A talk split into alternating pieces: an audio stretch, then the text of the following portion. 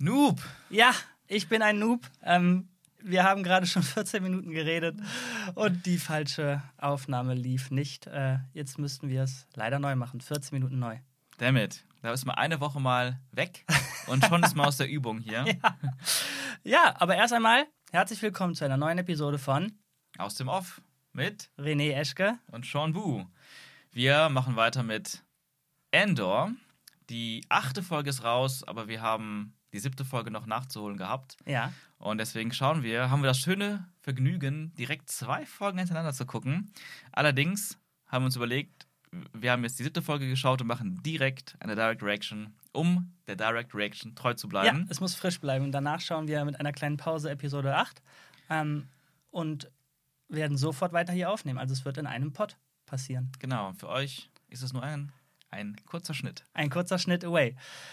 Ja, fangen wir an, was wir eben schon erzählt haben, aber vielleicht hilft es uns ja auch ein bisschen, jetzt uns kürzer Ja. zu fassen. Ich fange an mit meiner Frage wie eben. Ja. Wie fandest du die Folge denn? Die siebte Folge von Endor. Ähm, gemischt tatsächlich. Wobei ich jetzt schon wieder sagen muss, nach dem, was wir eben schon ein bisschen gesprochen haben, ähm, war ich doch positiver. Eben hatte ich nämlich gesagt, äh, ich war gemischter Gefühle. Ähm, da waren viele Szenen, die sehr, sehr intensiv waren. Ich würde sogar sagen, intensiver als das, was wir bis jetzt bekommen Mhm. haben in den Folgen davor. Ähm, vor allem, weil ich auf so einem House of the Dragon Trip gerade bin, Ja. was unglaublich gut geschrieben, inszeniert, directed ist und so weiter. Muss man sagen. Ich hatte hier bei manchen Szenen ähnliche Gefühle und Reaktionen, ähm, aber hatte auch das Gefühl, dass ähm, eine gewisse Intimität flöten gegangen ist, die wir in dem vor allem ersten Abenteuer gesehen haben, wo alles noch sehr klein war und wir uns quasi nur auf Andor und seinen Weg äh, Mhm. konzentrieren konnten. Jetzt haben wir andere Schauplätze ähm, und es muss ja auch größer werden. Mhm. Und ich sage gar nicht, dass das eine schlimmer, äh, schlechter, Mhm. besser ist, sondern es ist anders. Ähm, aber gerade die Intensität dieser Szenen, ähm, die, die, war schon, die war schon geil. Die war schon Mhm. richtig, richtig geil. Wie fandst du es? Ja, ich äh, fand sie sehr, sehr stark, die Folge. Ähm, also wirklich richtig gut. Richtig gut geschrieben und, und inszeniert wieder und ähm, inhaltlich auch super spannend. Ähm, genau, du hattest eben kritisiert, dass, dass, es, dass man hier von Planet zu Planet springt, dass man ähm, nicht mehr diese, ja, diese Intimität oder diese, diese wirklich fokussierte Geschichte hat auf einem Planeten wie Ferrix hauptsächlich, ne, über eine kleine Gruppe von Figuren. Und dazu meinte ich, oder dazu denke ich, ähm, aber dass es richtig, dass es passend ist, dass es sinnvoll Ja. ist, weil wir jetzt ja quasi die Konsequenz sehen von dem Raubzug aus der letzten Folge auf Aldani, den Heist. Und der nicht nur eine äh, finanzielle ähm, Grundlage hat, sondern ja auch eine Art Wake-up-Call sein sollte. Ein Es gibt uns, nehmt uns, also habt Angst vor uns vielleicht sogar. Ja, und das ist ja auch, da, warte, ganz kurz, das ist ja genau das, was wir ja immer so ein bisschen hinterfragt haben. Mhm. Boah, was bringt denn das? Wie viel Kohle ist das? Und Ja. gerade die Folge hat unterstrichen, es geht ein Scheiß um die Kohle. Mhm. Das ist ein Symbol. Wobei, ich würde nicht sagen, jeden Scheiß und die Symbole, ich würde immer noch sagen, es sind beides. Echt? Denn, denn Mon Mothma selber sagt ja, also ein ganz großer Plotpoint dieser Folge ist ja auch da, sie braucht finanzielle Unterstützung. Aber die sie ja nicht durch die Kollegen. Kohle gekriegt hat. Ähm, das stimmt. Wissen wir zumindest noch nicht. Genau. Wer weiß, also- was in Episode 8 passiert. genau. ähm, aber ich glaube, also, ja, Luthen hat ja davon gesprochen, dass die jeden Cent brauchen und nutzen, quasi. Also, ne, je, alles, was sie kriegen können an Geld. Okay. Und, und Mon Mothma fängt an, ja, nach einem, nach, nach, nach, nach Money, finanzielle Unterstützung zu, zu fragen. Ja, aber warte, warte. D Mhm. Dann hast du mich gerade falsch verstanden oder ich habe mich falsch ausgedrückt. Ja. Denn dass die Kohle für die angehende Rebellion natürlich super viel wert ist, ist Mhm. mir klar. Aber ähm, das Imperium geht ja jetzt gerade. Also ich habe nicht das Gefühl gehabt, dass so, in dieser das Folge, du, mhm. dass die Kohle das Imperium juckt. Und das Ja. war ja immer meine, meine Kritik. Und ich habe gefragt, hä, als wenn die Kohle äh, das Imperium halt juckt. Mm, und verstehe, äh, verstehe. jetzt äh, spielt sich zumindest so ein bisschen aus. Ja, genau. Richtig. es ging für die Rebellion zwar um die Kohle, Mhm. aber nur zweitrangig. Primär ging es um das, was als offensichtlich damit ausgelöst Ja. wurde, nämlich dieser ganze Aftermath äh, und alle, alle kriegen irgendwie Hummeln im Hintern und äh, Mhm.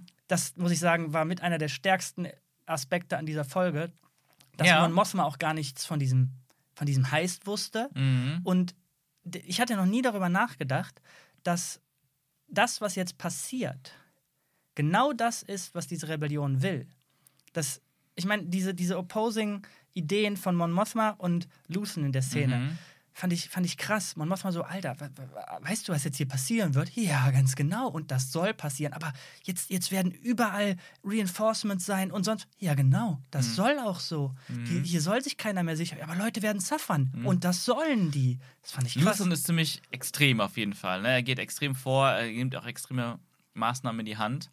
Und er ist voll, voll, also er ist, sagt man das, der ist so besessen richtig davon, dem Imperium, das Imperium fertig zu machen. Aber anscheinend ja zu einem anderen Preis, als Mon Mothma das gerne Richtig. hätte. Nur, jetzt mal ganz offen, stehst, stehst du hinter der Idee von ihm oder nicht? Gute Frage. Ähm, boah. Also wir wissen ja, also es ist ja scheinbar das wirklich der einzige Weg, um etwas zu tun, was auszurichten, weil sonst die Leute ja einfach nur davor sich hinleben und einfach akzeptieren, was gerade passiert. Genau. Desmond Mothma, die ja eigentlich schon seit seit der Zeit von Episode 3 in gewisser Weise gegen Palpatine kämpft innerhalb ihrer politischen Möglichkeiten. Ähm, selbst sie macht irgendwie nicht viel, obwohl sie ja gleichzeitig sagt, ja, also genau. ich wollte, ich wollte, ich wollte, ja, eigentlich ja. gerade sagen, sie macht ja auch nur kleine Kämpfe, die, die auch nicht so viel bewirken innerhalb ihres Rahmens, aber dann sagt sie später, dass sie das eigentlich nur macht, damit sie nicht, die Leute nicht wissen, was sie wirklich macht. Aber ich bin nicht sicher, ob das wirklich schon aktiv der Fall ist oder ob das halt ihr Weg war, um den, den, den, die andere Person zu überzeugen. Ja, warte, jetzt lass uns mal nicht vermischen. Mhm. Erstmal bei, kurz bei Luthen bleiben. Ja. genau dies, darauf will ich eigentlich hinaus. Das mhm. finde ich war ein, ein, eine, eine, sag ich mal, Diskrepanz zwischen der Motivation oder dem, was Mon Mothma uns erzählt. Denn in der Szene mit Luthen kommt mhm. sie halt so rüber, wie kannst du doch nicht bringen. Ähm, und äh, in der anderen droppt sie halt selber dieses, die Analogie mit dem, naja, ich habe einen Stein in der Hand, mhm. den siehst du und damit raffst du nicht, dass ich dir ein Messer an die Kehle halte. Mhm. Ähm, aber erst noch mal kurz zu dem Luthen-Ding. Ja. Ich fand sein Bild unglaublich stark und cool, wie er sagt, die Menschen, das ganze Imperium hat sich daran gewöhnt, gechoked zu werden. Ja, langsam, genau, langsam, genau. langsam, immer festerer Grip. Und jetzt ist es halt notwendig, dass das Imperium nicht nur einen Finger weiter um den Hals mhm. tut, sondern dir eine Schlinge um den Hals tut und dir gleichzeitig zwei Knarren an den Kopf hält. Denn das ist ja das, was wir jetzt gesehen haben. Mhm. In der Szene ähm, von diesem ISB, diesem mhm. Sicherheitsding äh, von der, von der, vom Imperium, war ja genau diese eine Szene, wo der noch hochrangigere ankam und gesagt hat: So, jetzt, ich habe mit dem Imperator gesprochen, jetzt gibt's auf die Kacke, hier wird alles äh, hochgefahren, mhm. was wir haben. Und genau das will Luthen. Ja, Leute leiden darunter, aber das ist das Einzige, was dazu führt, dass Leute mal darüber nachdenken. Merken. Ja, und das ist ein super spannender Punkt. Das ist das, was ich generell, ähm, ich finde das unglaublich authentisch, realistisch, auch historisch oder sogar aktuell politisch oder mhm. weltlagenmäßig. Mhm. Das, ist, das, das ist alles, ist, also die Serie zeigt uns, wie Faschismus funktioniert ja. und wie Faschismus sich erhärtet. Und der G Gedanke, der ein wichtiger Aspekt von Faschismus ist eben Unterdrückung. Und das unheimlich bei Unterdrückung ist eben, dass sie schnell akzeptiert wird. Mhm. Sie wird schnell akzeptiert bei einem selbst. Selbst wenn man selbst unterdrückt wird, in einer Gesellschaft lebt, die immer faschistischer wird oder immer mehr zu einer Diktatur wird, ähm, merkst du, du gewöhnst dich so schnell an die neuen Lebensumstände und diese Schlinge, die sich immer weiter um, dein, um, dein, um deinen Hals legt und, und dich langsam wirkt. Anfangs denkst du so, nein, das kann nicht sein, das darf nicht sein, wir müssen was tun. Und dann irgendwann merkst du, man kann gar nichts tun. Und irgendwann denkst du, ja, ja, ist ja okay, man, man kann ja trotzdem eigentlich hauptsächlich eigentlich so grundlegend so weiterleben, wie man lebt. Und so geht es Schritt für Schritt ja. weiter und du akzeptierst immer mehr diese Unterdrückung. Vielleicht lange Zeit, ohne zu merken, dass du unterdrückt wirst. Und dieser schleichende Prozess, war, den, den, den beobachtet man historisch aus der Vergangenheit bis in die Jetztzeit, auch in anderen Ländern vor allem, jetzt meine ich jetzt, also in, nur in, also in Deutschland ja, ja. nicht, aber in anderen Ländern halt, wo eben auch Diktatoren oder fast Diktatoren an der Macht sind. Ähm, und das finde ich auch so faszinierend und diese ganzen Themen, also ich fand, das war wirklich so die Folge, die das am stärksten zeigt und thematisiert, obwohl wir das auch schon in vergangenen Folgen viel gesehen haben. Und das ist, wie du sagst, ein super gutes Bild dafür. Und natürlich der Punkt, der auch wieder so ein menschliches Ding ist oder ein viele Menschen Ding ist, weil meistens sind Individuen noch mal ein bisschen aufgeweckter, aber in der Masse verliert mhm. sich das sehr mhm. schnell in so einem in so einem Herdendenken. Aber ja, erst wenn es wirklich knallt, wenn es wirklich wehtut, richtig wehtut, dann wachen die Leute erst auf. Und dann ist es oft schon zu spät. Aber das finde ich auch geil, dass Luton sagt, ja, anders kriegst du die Leute halt nicht. Die müssen das spüren. Und weißt du, was mir gerade auffällt? Darum liebe ich, dass wir dann direkt danach auch mal darüber reden, Mhm. ob jetzt auf Podcast oder nicht. Ja. Ähm, denn was mir in der Szene nicht so aufgefallen ist, aber jetzt macht es gerade Mhm. Klick, diese Reaktion, die Luthen sich davon erhofft hat, von Mhm. diesem, oh, jetzt wird's alles härter, das ist exakt das, was wir in der Szene zwischen Cass und, äh, jetzt sage ich ihn auch schon, Cass, äh, Andor, Mhm. äh, Cassian Andor und äh, seiner Ziehmutter Marva gesehen Mhm. haben. Ähm, Ja, Auch eine gute Szene. ja, und der. Er er sagt ja, wie du, wie du willst hier weiterleben. Die Garrisons sind aufgefahren, es ist, es Mhm. ist alles voller imperialer Sachen, was vorher nicht da Mhm. war. Und sie hat als Bild mit diesem kleinen Flashback, den wir auch bekommen Mhm. haben, ähm, uns erzählt, da ist eine Straße, an der sie immer vorbeigegangen ist, weil sie das an eine ganz schlimme Sache mit Clem erinnert. Mhm. Das werden wir wohl noch äh, herausfinden. Und kaum Ah, sieht sie, ja, mhm. kaum sieht sie diese Garrisons da und hört diese News davon, dass jetzt endlich was passiert ist, dass irgendein Spark da ist, Mhm. ist sie ganz stolz diese Straße Mhm. entlang gegangen. Und genau das ist das, was Lucen meint. Ja. Erst wenn es knallt und wir merken, uh, es, es wird Mhm. härter, dann fangen Leute an zu realisieren, dass es gar nicht richtig so ist. Mhm. Ähm, ja. Hammer. Sehr, sehr gute Bilder. Und mit Clem, so wie ich das verstanden habe, ist Clem der, der Ziehvater gewesen. Einer, der, der zweite, der, der ihn als Kind. äh, Nee. Und, und er ist dann irgendwie halt. Ich dachte, Clem ist dieser Junge, den wir da gesehen haben, das Lockenköpfchen, der auch nachher auf die Stormtrooper draufgegangen ist. Ich glaube, der ähm, Dunkelhäutige ist erschossen worden Mhm. und daraufhin hat dieser Junge, den, aus dessen Perspektive wir diese Exekution Ach, ich, gesehen dachte, ich haben. dachte tatsächlich, dass der Junge wieder Cassian als Kind war. ha. Aber jetzt bin ich auch nicht so sicher gerade. Doch, das macht aber mehr Sinn. Du hast recht. Das macht mehr Sinn. Aber man hat gleichzeitig auch, hatten zwei Rückblicke. Zwei Rückblicke, wo Mhm. man auch diese, ja, eigentlich noch Klonkrieg, Klonkriegerrüstungen gesehen hat. Also war das wohl eine Zeit, die sehr knapp nach den Klonkriegen spielt. So eine Übergangsphase zum Imperium. Ähm, und da hat man aber im ersten Rückblick Kässchen als Erwachsenen trotzdem gesehen. Ja, genau, das fand ich komisch. Und dann später waren auch wieder Klonkrieger oder zumindest Klonkriegerrüstungen da und dann war aber dieser Junge da. Dann, wer war, ich, jetzt Aber bin ich gerade auch nicht sicher, ob der Junge Kässchen war oder ob, oder ob das ein anderer Junge war. Nee, ich glaube, der, der Junge muss Cassian gewesen sein. Den haben sie dann nicht erschossen, offensichtlich, Mhm. wenn es Cassian war. Ja. Und das, was wir in dem Rückblick mit Cassian gesehen haben, war vielleicht so eine artistische später. Freiheit. Nee, ich glaube, das war eine artistische Freiheit, weil er es gerade, oh, das, weil es so für ihn ein Flashback war und er hat sich kurz in die Szene zurückgesetzt. das, das wäre aber ein neues Stilmittel gewesen Mhm. bis jetzt und würde ja auch eher verwirrend sein. Ja, ja, ist, also, ist es ja Mhm. offensichtlich bei Ja. uns. Aber wir sind uns einig, dass auf jeden Fall, das war der Schauspieler, äh, Diego, Luna, ne? Mhm. Ja, klar. Diego. In der Szene wirklich. Also es Ja. war jetzt nicht so, dass wir, dass wir einen Cut irgendwie nicht gesehen haben, Mhm. sondern das war wirklich auch vom, vom Szenenbild der äh, Ja, Color war war- Der Mhm. war da, ne? Genau, genau. Also ich habe es einfach das wäre das eher, sollte er sein vor ein paar Jahren so. Hm. Ähm, Ja, dann wissen wir jetzt leider nicht ganz, wer Clem ist. Vielleicht kann das ja gleich Episode 8 aufräumen. Ja, oder wir haben irgendwo nicht aufgepasst.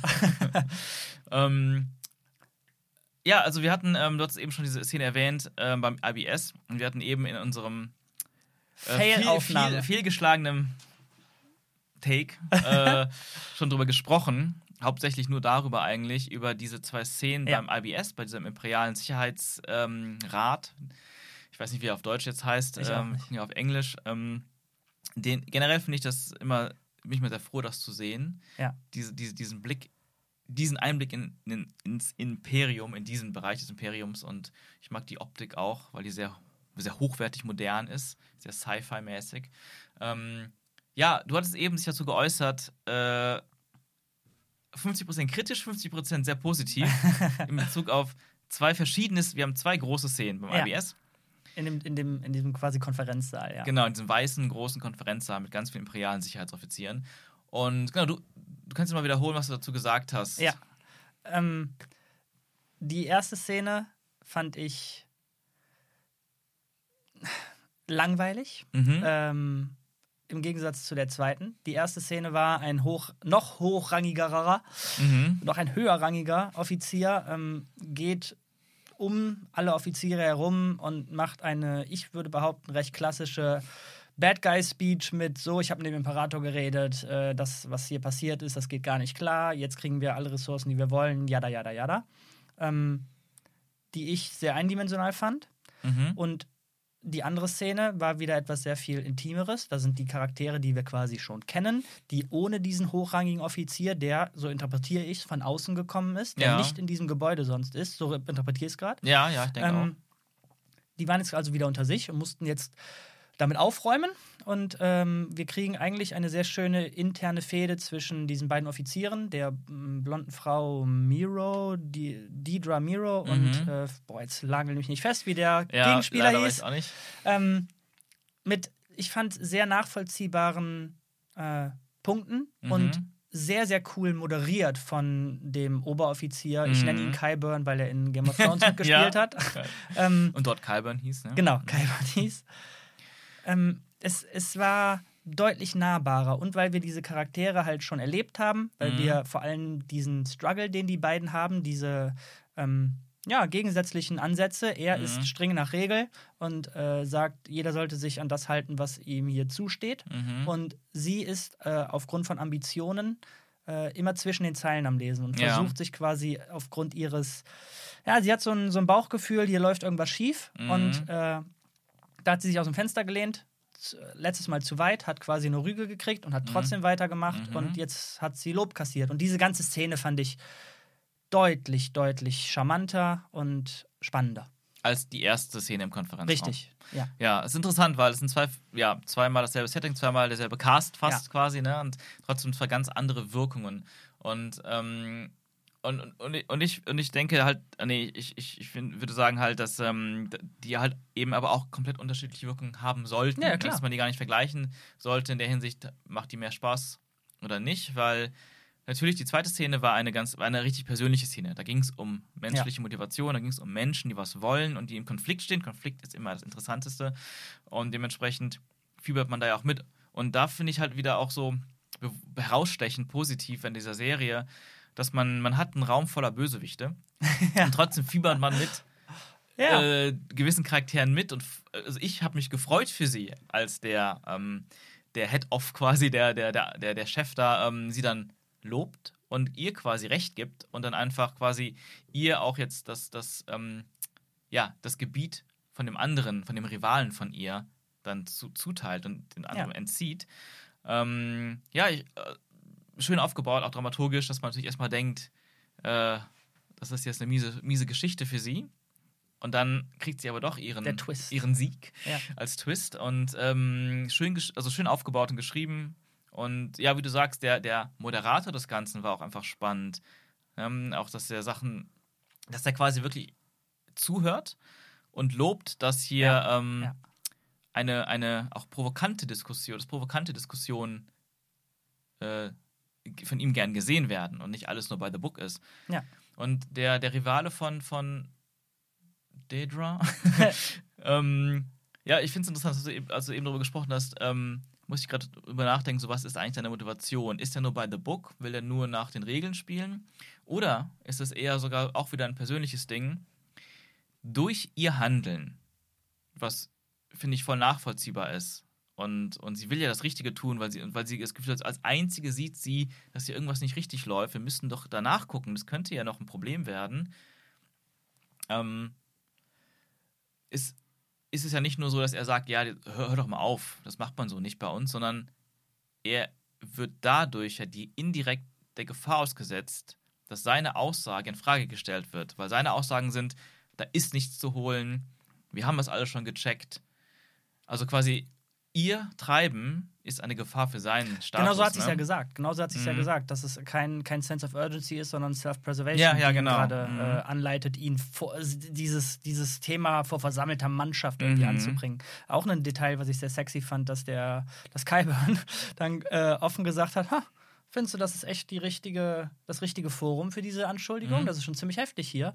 Ähm, aber zu der, zu der, Ja, ganz kurz dazu, Genau. was ich auch geil finde, vielleicht wolltest du es auch sagen, aber dass eben der Rivale, nenne ich ihn jetzt weiterhin, ja, danke. auch ja ganz bewusst das vor versammelter Mannschaft gesagt hat, nicht einfach nur, um mehr Recht zu bekommen, sondern glaube ich auch, um sie zu erniedrigen. Oder, oder zu provozieren, in der Hoffnung, der Druck ist zu hart für die, wenn die jetzt hier ernsthaft äh, liefern muss vor versammelter Mannschaft, Ja, wo alle, die da hingucken, uiuiui, ist auf jeden Fall nach hinten losgegangen. Aber warte mal, das du war das ja, Schönste, wenn Ja. das dann nach hinten losgeht. ähm, du hast ja gerade gefragt, ob seine Motivation nicht doch nur reine Self-Preservation ist. Ich habe aber das Gefühl gehabt, Mhm. äh, in einem Argument von ihm kurz versteckt, ähm, als sie sagte, ich habe halt äh, quasi weiter daran gearbeitet und er nur, ey, äh, wenn jeder das hier so machen würde, was wäre dann hier los?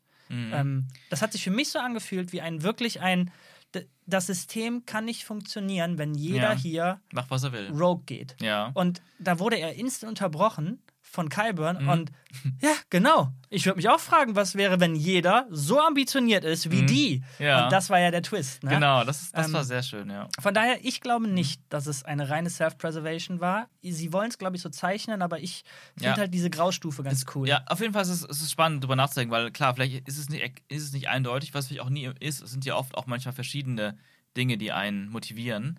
Und manche sind dann die besonderen, die ganz klar herausstechen. Ähm, außer man hat wirklich eindimensionale Gut und Böse, die ne, in, in einfacheren Filmen oder so halt ganz, ganz klar auf eine Motivation zurück, zurückgehen. Aber man könnte, auch- also ich könnte mir auch vorstellen, dass er tr trotzdem ganz persönlich Mhm. agiert, aus seinem Ego heraus so. Ähm, und diese Dinge, die er sagt, einfach nur vorgeschobene Gründe sind, weil er weiß, damit kann er ja bestimmt hier punkten, weil die sind ja alle ordnungsbewusst und der Chef will ja immer dieses und jenes, also biedere ich mich dem an und sage die Argumente, die ich denke, dass er hören will, boom, backfired. Könnte sein. Mir ist gerade ein spannender Gedanke Mhm. gekommen. Ich frage mich, ob es, weil es tatsächlich gerade in vielen Serien, Filmen Mhm. heiß diskutiert wird, dieses Thema, kann es sich vielleicht sogar sein, dass äh, der Typ vielleicht am Ende sogar gezeichnet werden soll als frauenfeindlich, dass er einfach nur gegen sie ist, weil was hat eine Frau ihr verloren? Denn wenn ich mich jetzt richtig erinnere, ist das nicht die einzige, die in dem ganzen Kreis da sitzt? Mm, Das war, ich, ich bin gerade nicht sicher. Ich habe das Gefühl, da saß auch zumindest noch eine, Okay. aber das habe ich gar nicht daraus gezogen. Nee, nee, nee, no, noch nicht. Ich bin Mhm. gespannt. Darum frage ich mich gerade, ob sie es vielleicht so spinnen werden. Ja. Denn bis, bis jetzt hat er ja, also man könnte ja auch sagen, Idiot, warum lässt du die nicht einfach ihr Ding machen und, und, und machst quasi mit ihr mit? Also wa warum? Nee, nee, das, das also das würde ich gar nicht, das würde ich gar nicht, da so weit würde ich gar nicht gehen, weil ich würde direkt denken, was ich eben meinte, er kann, aus persönlichen Gründen kann er sie nicht weitermachen lassen, weil es immer ein schlechtes Licht auf ihn werfen würde. Also es ist eine rein, wirklich eine rein genau, persönliche Sache. aber dass er das, bevor es soweit kommt, dass er quasi, Mhm. boah, okay, krass, okay, äh, da hat ein Kollege eine Idee, mache ich doch mal mit, bevor es quasi, bevor ich im schlechten Licht da stehen könnte. Ich meine, es war ja seine Entscheidung von Anfang Mhm. an, zu sagen, nein, nein, auf Ferrix ist gar nichts weiter Ja. los, chill mal. So, ähm, und wenn er ein bisschen hellhörig gewesen Mhm. wäre, hätte er quasi verhindern können, dass er überhaupt jemand schlecht dasteht. Wenn er von Anfang an gesagt hätte, ja, dann gucken wir doch mal da rein, ähm, dann ja, aber ja, vielleicht. Ich weiß nicht. Oder es ist halt so, dass er sagt, er hat die Dinge, der war ja auch vor Ort, ne? Äh, Ah, ja, stimmt, ja. Und hat die Sachen gecheckt und er hat Ja, okay. gedacht, so, ja, ich habe meine Aufgabe erfüllt. Ich habe einen richtig clean Bericht abgegeben. Geile Arbeit. Ich bin der Geilste, steht vom Spiegel. Ja, mein okay. Bericht ist der Mhm. Geilste. Und dann kommt jemand und stellt uns eine Frage. Scheiße. Dann senken die Menschen, Ja, dann muss. gute Arbeit Mhm, geleistet. okay. So. Aber bevor wir zu lange auf dieser Szene rumreiten, es gibt noch viele Szenen Ja, da. aber ich wollte noch eine Sache sagen. Oh Gott. Die, die hatte ich eben noch kurz angesprochen, ähm, die, die jetzt noch, genau, die mir noch im, so im Kopf klingelt.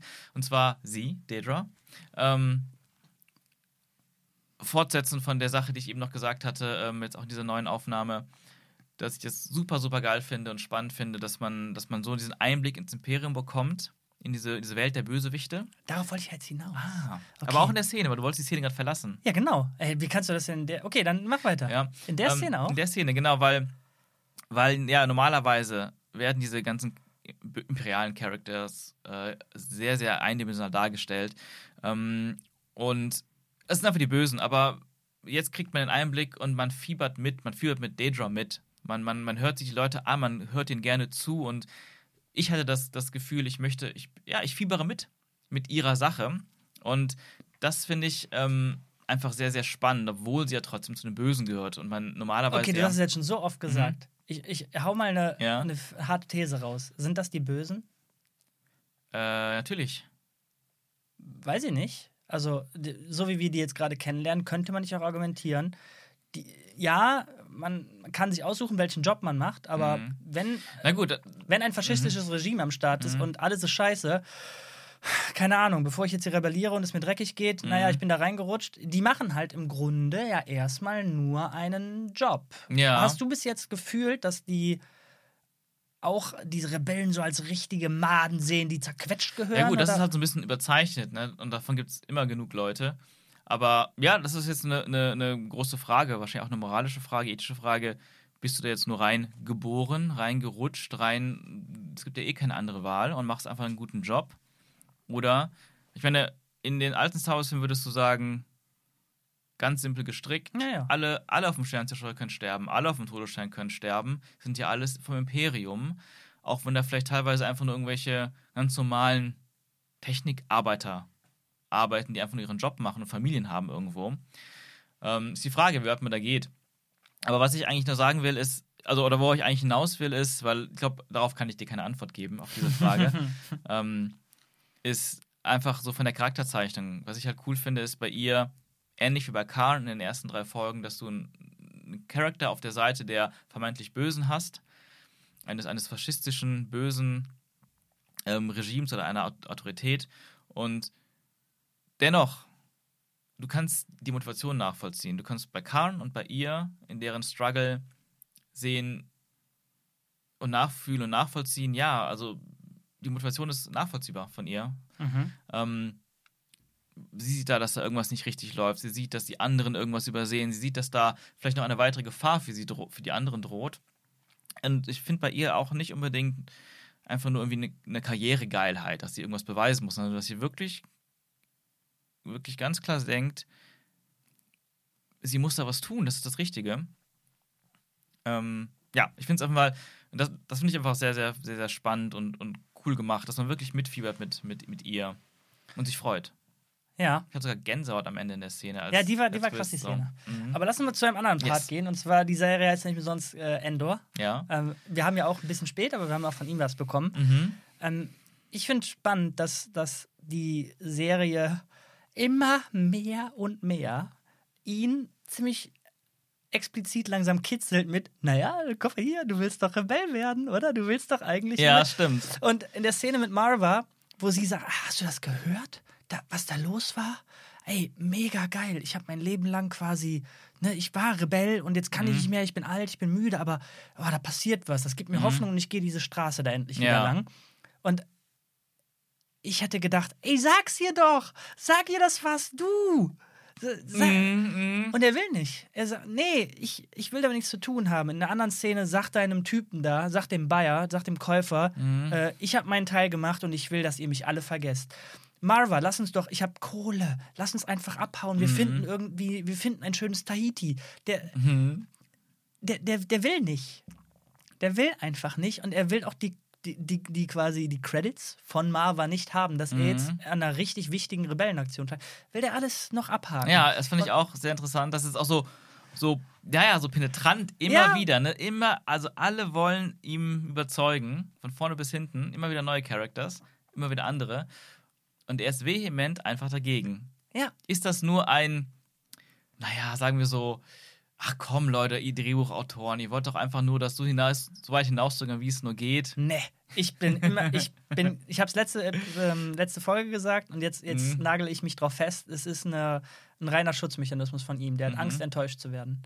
Ähm, Okay. Vielleicht ist es ja auch, hängt es damit zusammen. Sagen wir mal, wir interpretieren jetzt diese, diesen Clem-Flashback Mhm. richtig, dass Clem äh, der Partner von Marva war ähm, und wir haben den kleinen Jungen da gesehen, das war Cassian Mhm. ähm, dann ist ja klar, dass er sieht, wenn man sich auflehnt, wirst du nur erhangen. Bringt doch alles nichts. Also es gibt, Ja. wir kriegen immer mehr Puzzlestücke, warum Mhm. er einfach keinen Bock auf diese Scheiße hat, aber irgendwie halt schon. Also Angst vor Mhm. Enttäuschung, aber eigentlich steht er voll dahinter. So interpretiere ich es gerade. Ja, es ist echt eine schöne Interpretation, weil die sich auch ganz gut mit, die ganz gut zu Rogue One führt, denn da stirbt er ja dann wirklich für Ja. die Sache. Aber dann gerne. Genau. Und ja. das auch wirklich so bewusst. Und ähm, von daher ist das die sinnvollste.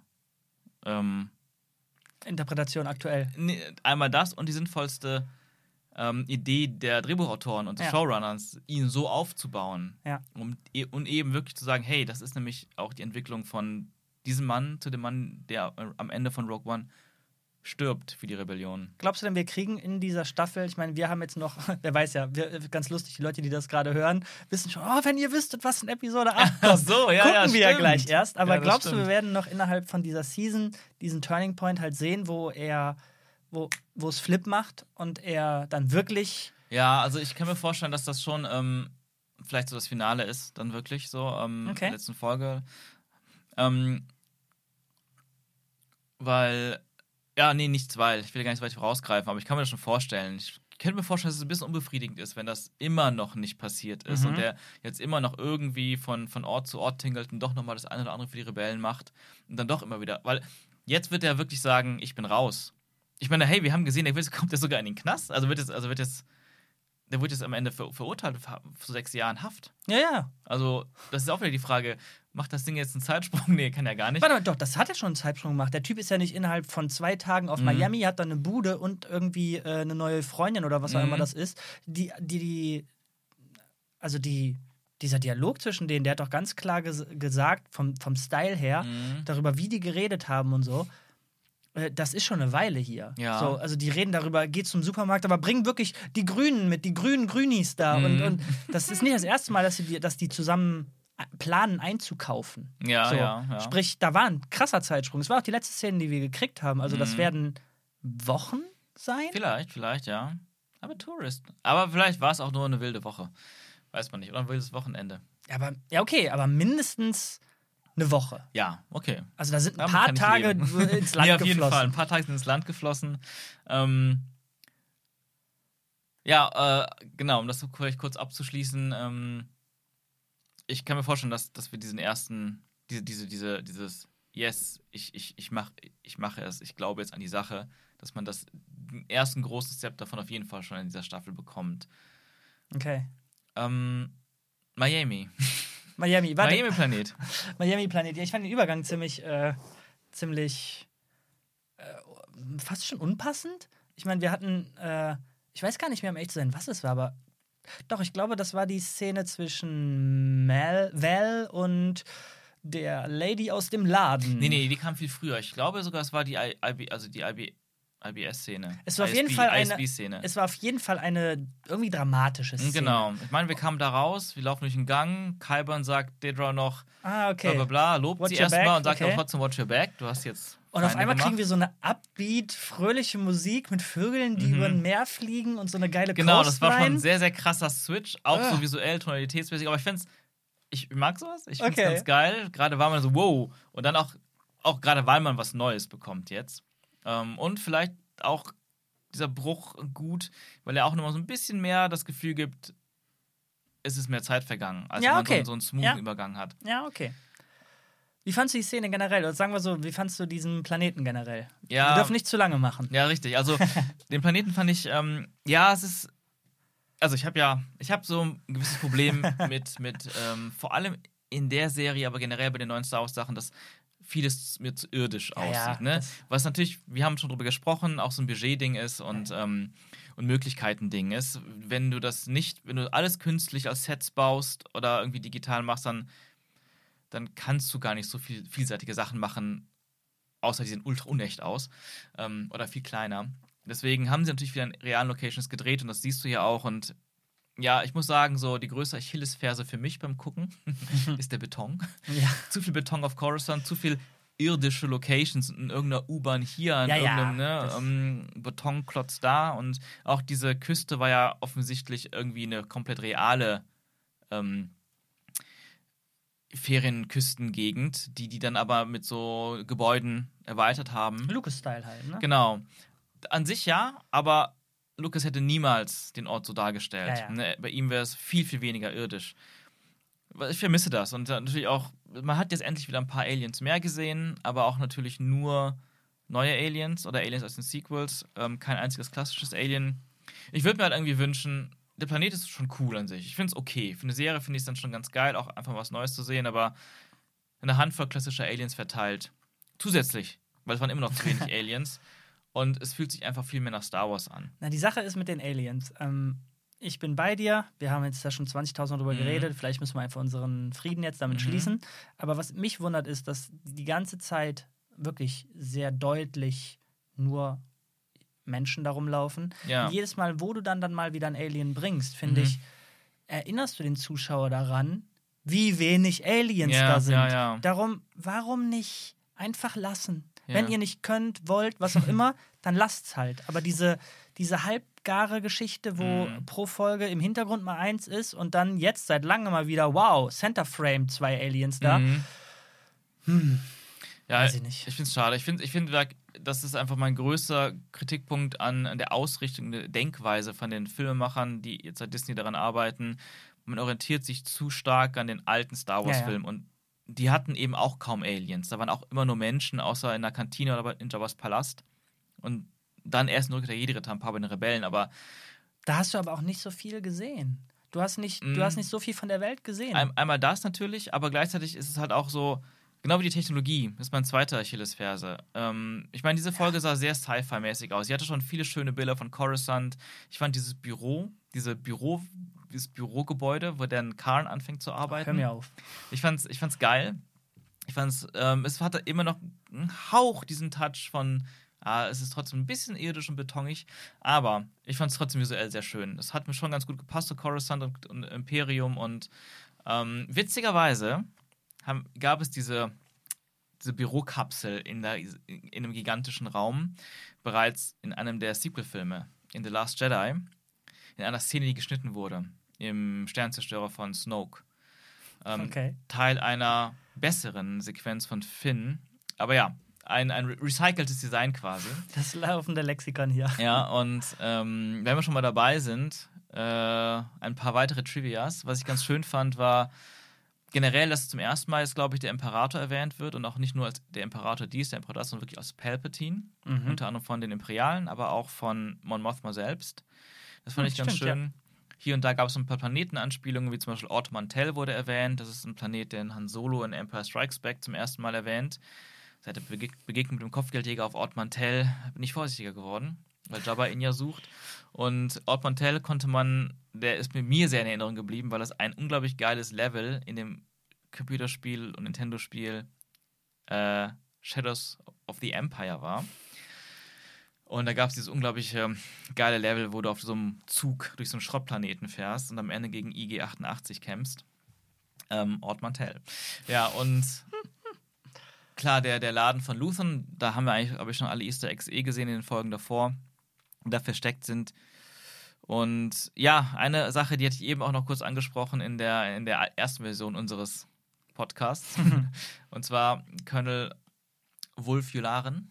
Das war der Typ, den du eben erwähnt hattest, als die noch höhere Instanz, die von außen dazukommt, jetzt mal eine, eine große Ansprache da hält im, im Sicherheitsrat. Der ist mir, es ist quasi ein Cameo, weil der Charakter taucht einzig und allein in den Film in ähm, dem allerersten Star Wars-Film auf, Episode 4, ähm, in einem ähnlichen Rat auf dem Todesstern. In der Szene, wo Tarkin und Vader reinkommen und verkünden, dass der Imperator den Senat abgeschafft hat. Ähm, ja, und das ist, äh, der ist mir sehr in Erinnerung geblieben, weil ich hatte hab damals so ein, so ein Star Wars Sammelkartenspiel gesammelt. und ähm, ich hatte diese Karte von ihm, Colonel Wolf Yularen. Und ich weiß noch, ich diesen, diesen Namen irgendwie so bescheuert fand damals. Einfach äh, wirklich, glaube ich, kacke und amüsant und irgendwann war der einfach geil.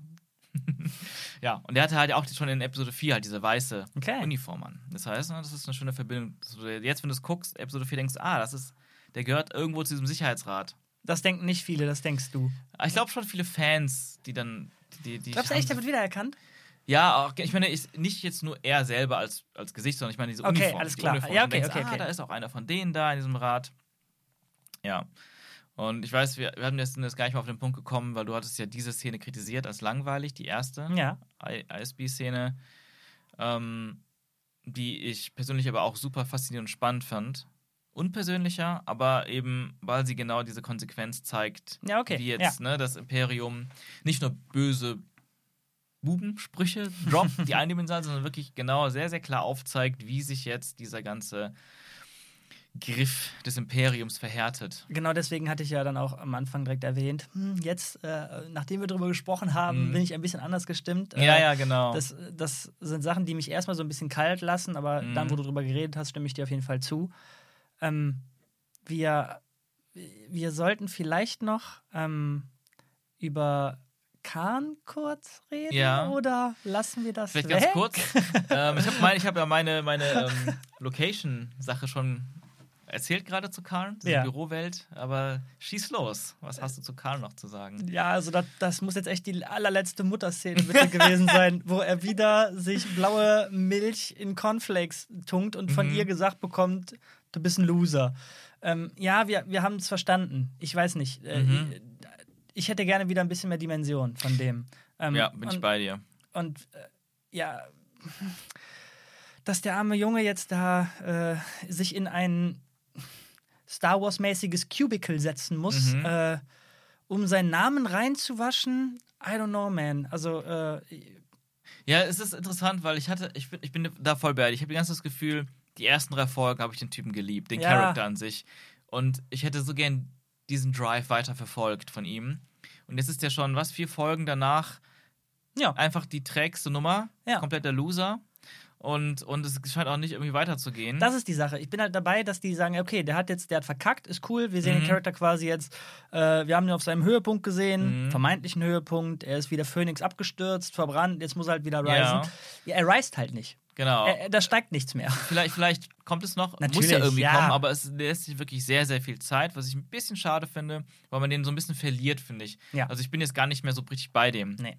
Ähm, und ja, ich meine, auf der anderen Seite, jetzt wo wir darüber gesprochen haben, oder gerade dabei, habe ich einen anderen Gedanken gehabt, was ich wahrscheinlich lieber gesehen hätte, ist so ein bisschen dieses, okay, jetzt, jetzt gehe ich Rogue. Jetzt, ich Ja, muss genau, den Typen ja. finden, ich mache das jetzt. Das, was Deidre quasi gemacht hat. Ja, genau. Aber dann denke ich wieder, ja gut, das wäre vielleicht in einem klassischen Star Wars-Film, der mehr Western ist, so gewesen. Okay. Und hier ist alles aber so realistisch. Was hat er denn für Möglichkeiten? Kann er jetzt einfach sagen, so, ich hole mir jetzt ein Raumschiff, ich hole mir jetzt eine geile Crew von coolen Aliens in der Bar da unten und dann gehen wir den, den, den äh, Cassian Ender jagen. Boom, neue Bad Guys. Das passt ja gar nicht in diese Welt, die wir gerade bekommen. Ja. Ne? Der hat ja gar keine Möglichkeiten. Ähm, von daher ist es dann leider wieder so ein bisschen realistisch und dann ist er wieder in diesem System gefangen, Ja. wo der gar nicht erstmal zumindest in dieser Position nichts machen kann. Okay, das heißt, ja, wo du das so erzählst, stimme ich dir zu. Ich finde gut, dass sie nicht das gemacht haben, was du gerade angeskizziert hast, mit Mhm. einfach äh, sich eine Crew holen und jagen. Gleichzeitig muss man dann auch offen einfach kritisieren und sagen, ja, realistisch ist auch in Videospielen häufig nicht die beste Wahl. Also realistisch ist halt einfach häufig langweilig. Und Ja. wenn ich mir das angucken muss und Mhm. ich kriege quasi auf der anderen Seite diese geilen Szenen Mhm. mit Mon Mothma und so weiter, Ja, ja. da muss Äh, der Payoff schon groß sein. Genau. So. Es ist auch für mich so ein bisschen das Ding, was ich so ein bisschen, zum Beispiel, in der, ich glaube, in der fünften Folge, im zweiten Abenteuer, der Mittelteil, was ich so ein bisschen schade fand, da haben wir auch zum ersten Mal so ein bisschen kritischer, deutlich kritischer darüber gesprochen, dass so ein bisschen, es, ist, es bleibt gerade so ein bisschen stehen Ja. gefühlt.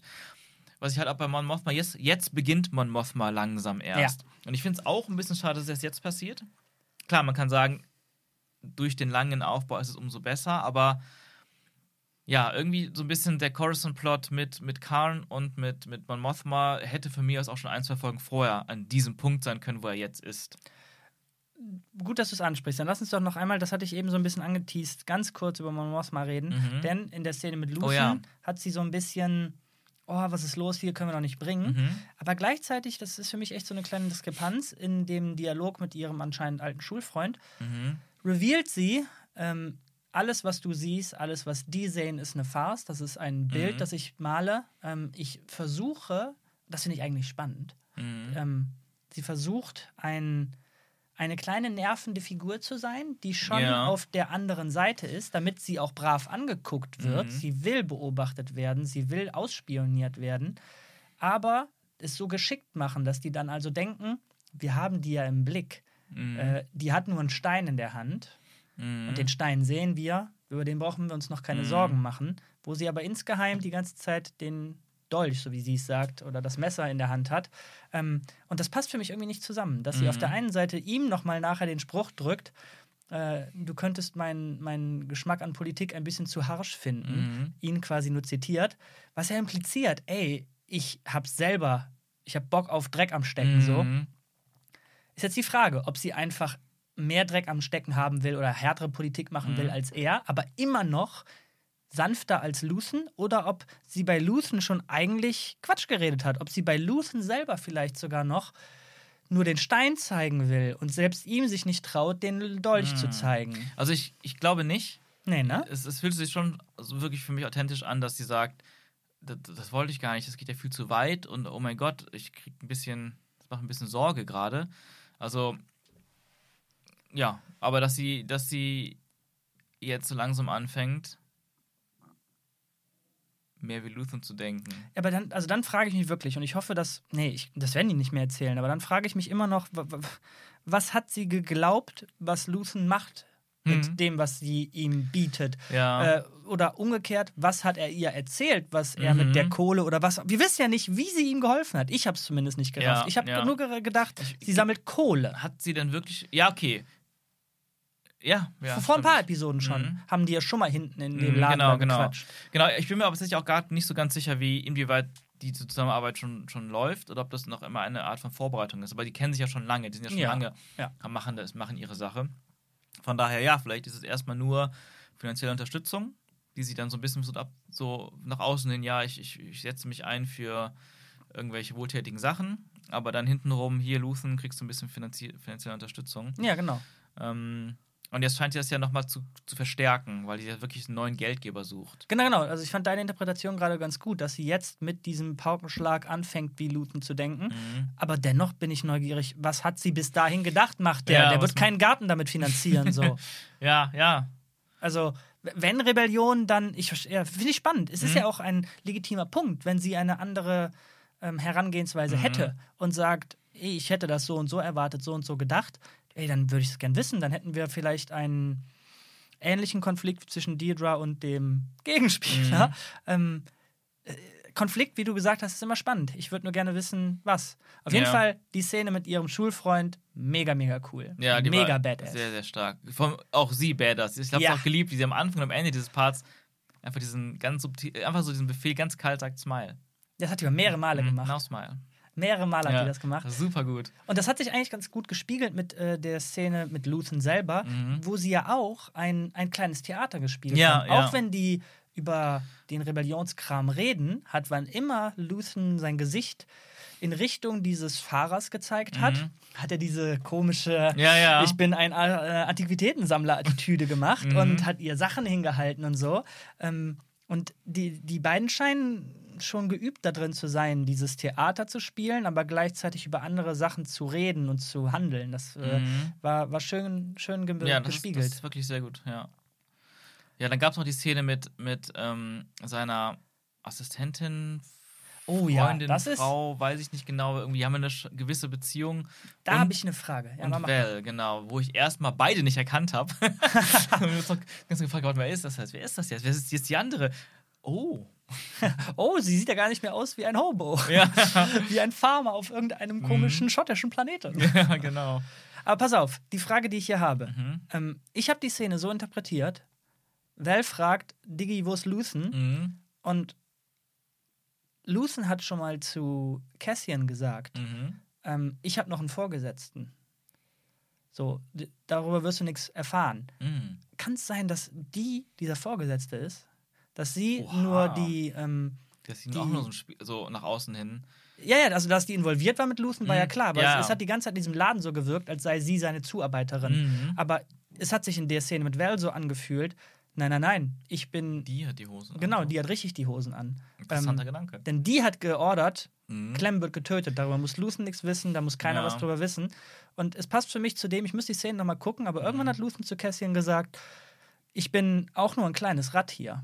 Ja. Und es würde halt passen, dass, dass der wahre Strippenzieher oder noch ein größerer Strippenzieher halt noch weiter im Hintergrund ist. Und Mhm. quasi, Luthen hat ja schon eine sehr gefährliche Position. Ich habe mich auch gefragt, wie lange kann man guten Gewissens wöchentlich Mon Mothma in einen Antiquitätenladen fahren lassen, äh, ohne dass es auffällig wird, Ja. dass die immer backstage verschwinden muss. So. Ähm, das heißt, die, wer- in dem Moment auf die Nase kriegen würde und wer Mhm. auffällig ist, ist Luthen. Ja. Als, als Leiter dieses Ladens. Und ja, die Frau, die hinter dem Counter da ist, die, die ist ja nicht, die ist ja egal. Also Mhm. Macht für mich Sinn, dass derjenige mit den echten Ja, Strippen ja, in der Hand ja. sich noch weiter versteckt. Das ist ein echt guter Punkt. Ich bin gespannt, ob das noch aufgelöst wird. ja, dann würde ich sagen, perfekte. Welle. Sollen wir gucken gehen? Ja, dann lass doch mal gucken gehen. Dann Nice. machen wir jetzt Pause. Pause. Für euch geht's gleich weiter. Uh, Da sind wir wieder. da sind wir wieder. Episode 8 geschaut. Ähm, ja, direkt weiter. Ja, direkt weiter. Ja, Wie fandest du es? ähm, ein bisschen gemischter jetzt als die letzte Folge. Ähm, boah, schwer zu sagen. Ich habe den Eindruck, dass leider mal wieder der Endor-Part mir am wen Ja. weniger gut gefallen hat. ähm, dafür alles andere teilweise sehr gut. Also erstmal, womit ich positiv anfangen möchte, ist Ja. äh, Cyril Khan. Endlich Hey. macht er mal sein Maul auf wieder. Das Oder kommt in eine. Position, wo er es tun kann? Ja, genau. Also man hat ja, man hat, es hat sich so ein bisschen bestätigt, er tut das, was er kann, innerhalb seiner Möglichkeiten. Das ist halt sehr, sehr wenig. Ja. Ähm, leider für ihn. Und jetzt ergibt sich einfach ähm, ja quasi diese Umstände, die ihn wieder aufs, ins Programm, aufs Programm rufen, weil unsere vorhin besprochene Dedra Mira. Mira ähm, ja jetzt sich um Ferrix kümmert, den ihren Vorgänger abgelöst hat. Den Namen habe ich dann eben gedacht, mir gemerkt zu haben, den Rivalen, aber das habe ich mir vergessen. Ähm, naja, natürlich, wer ist jetzt gerade der best, eine Informationsquelle für sie auf Coruscant? Karen. Ja. Also wird er eingeladen und ähm, in so eine Art Verhörraum gesteckt. Und der Bericht, der, der, den der Vorgänger von ihr dann halt abgeliefert hat, ist anscheinend auch voller Fehler und lückenhaft und so weiter. Und Khan wurde gezwungen, den zu unterzeichnen. Was wir nicht gesehen haben, oder? Ich glaube nicht, dass wir es so explizit gesehen haben. Nee, ich meine, also für mich war die Information neu, aber ja. Ähm, und ja, ich fand's cool. Ich fand's cool einfach, dass diese Möglichkeit entsteht und sie will ja Informationen, sie will Endor finden, genauso wie er Endor finden will, aus verschiedenen Gründen, aber irgendwo ja auch so ein bisschen wegen der Sicherheit äh, des Imperiums. Und er greift auch diesen Moment zu sagen, hey, ich will den auch finden. Ich wäre ein guter, ich will nicht sagen Partner, aber ich wäre ich wär ein guter Das wäre ein gutes Asset, sagt gutes. Asset. Ähm, ich bin auch emotioniert. Ich, ich will Gerechtigkeit, bla bla, ich will Ordnung und sowas. Das fand ich witzig, weil ich da dann irgendwie so dachte, ich habe eben ja kurz erwähnt, von wegen, ja, ich kann die, ähm, die, die ähm, Daedra nachvollziehen und erinnert mich so ein bisschen an ihrem Pflichtbewusstsein wie auch Ambitionen an den Karn. Und jetzt steigen sie sich gegenüber und dann umso mehr dachte ich so, ja, die sind doch sehr ähnlich eigentlich. Werden die jetzt ein Team? Aber dann ähm, musste ich direkt revidieren, was ich eben noch an Sympathie für Ja, hast du auch geäußert habe. So, das ist mir doch nur unsympathisch. Jetzt zeigt sie doch halt, sie ist ja doch einfach nur ein imperiales Wesen. Ähm, Ja, vor allen Dingen, ich habe es nicht ganz verstanden, wenn ich ehrlich bin, denn, denn was hat er an sich, dass sie ihn wirklich so sehr abstößt? Ich meine, da war ja fast schon eine, als wenn er sie, äh, als wenn sie ihn als, als niedere Lebensform oder so sieht. Ich meine, er hat ja offensichtlich die Determination, mhm. ähm, diesen Typen zu finden. Und das ist gerade laut dem Plan, den sie Ja. ihrem Vorgesetzten vorgelegt hat, das Schlüsselziel. Um an Axis Ja. zu kommen, brauchen wir Andor. Mhm. Warum nimmt die nicht alles, was die kriegen kann, an Hilfe? Ja, das ist ja ein guter Punkt. Unabhängig davon, Mhm. dass ich genauso wie du finde, er macht das Gleiche, was sie gemacht hat. Die Mhm. sollten sich eigentlich sympathisch sein. Sie sollte Ja. eigentlich finden, ha, das kenne ich doch irgendwoher. Und bei mir hat es funktioniert, gebe ich doch so, wie mir eine Chance gegeben wurde, ihm eine Chance. Mhm. Unabhängig davon, nutzt er ihr doch einfach, wenn er was Ja. versucht. Wir haben jetzt natürlich keine Informationen darüber, ob sie sich äh, damit irgendwie unbeliebt macht, wenn die Mhm. so einen mit einem besudelten Namen jetzt ins Boot Oh, holt oder so. Punkt, ja. Mhm. Das sind halt alles Dimensionen, die nicht ausgebaut wurden. Wir wissen es nicht. Wir haben Ja. keine Ahnung. Ähm, wie funktioniert jede Buddy-Geschichte oder Buddy-Love-Geschichte? Sag's mir. Die beiden müssen sich erstmal nicht ausstehen können und Ach so. am Ende werden die entweder ein Couple oder Best Friends. das ist doch immer. Also, das ist vielleicht noch eine wunderschöne, der Anfang einer wunderschönen Freundschaft. Ja, Kappel geht nicht, da, da wird die Mutter sich einschalten. No, ja, oh, das stimmt.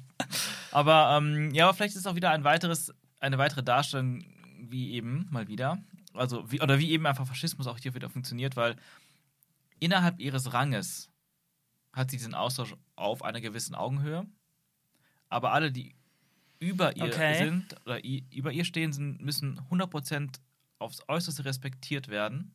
Und alle, die unter einem stehen, können aufs Äußerste niedergemacht werden oder niedriger behandelt werden. Naja, aber dann ist da wieder ihr doppelter Vorgesetzter, Kai Burnt, Mhm.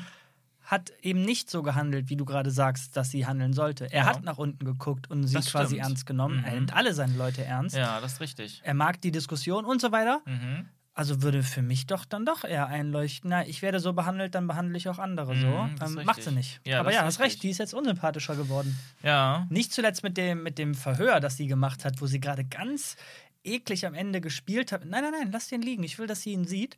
Kaum kommt Biggs an. Die letzte Szene der, der, der Folge. Ja, genau. Mhm. Kaum kommt Biggs an, sieht den, dann, "Äh, was, warum ist der da noch nicht weg? Als wenn sie noch mal so kurz den Good Cop geben Ja. würde.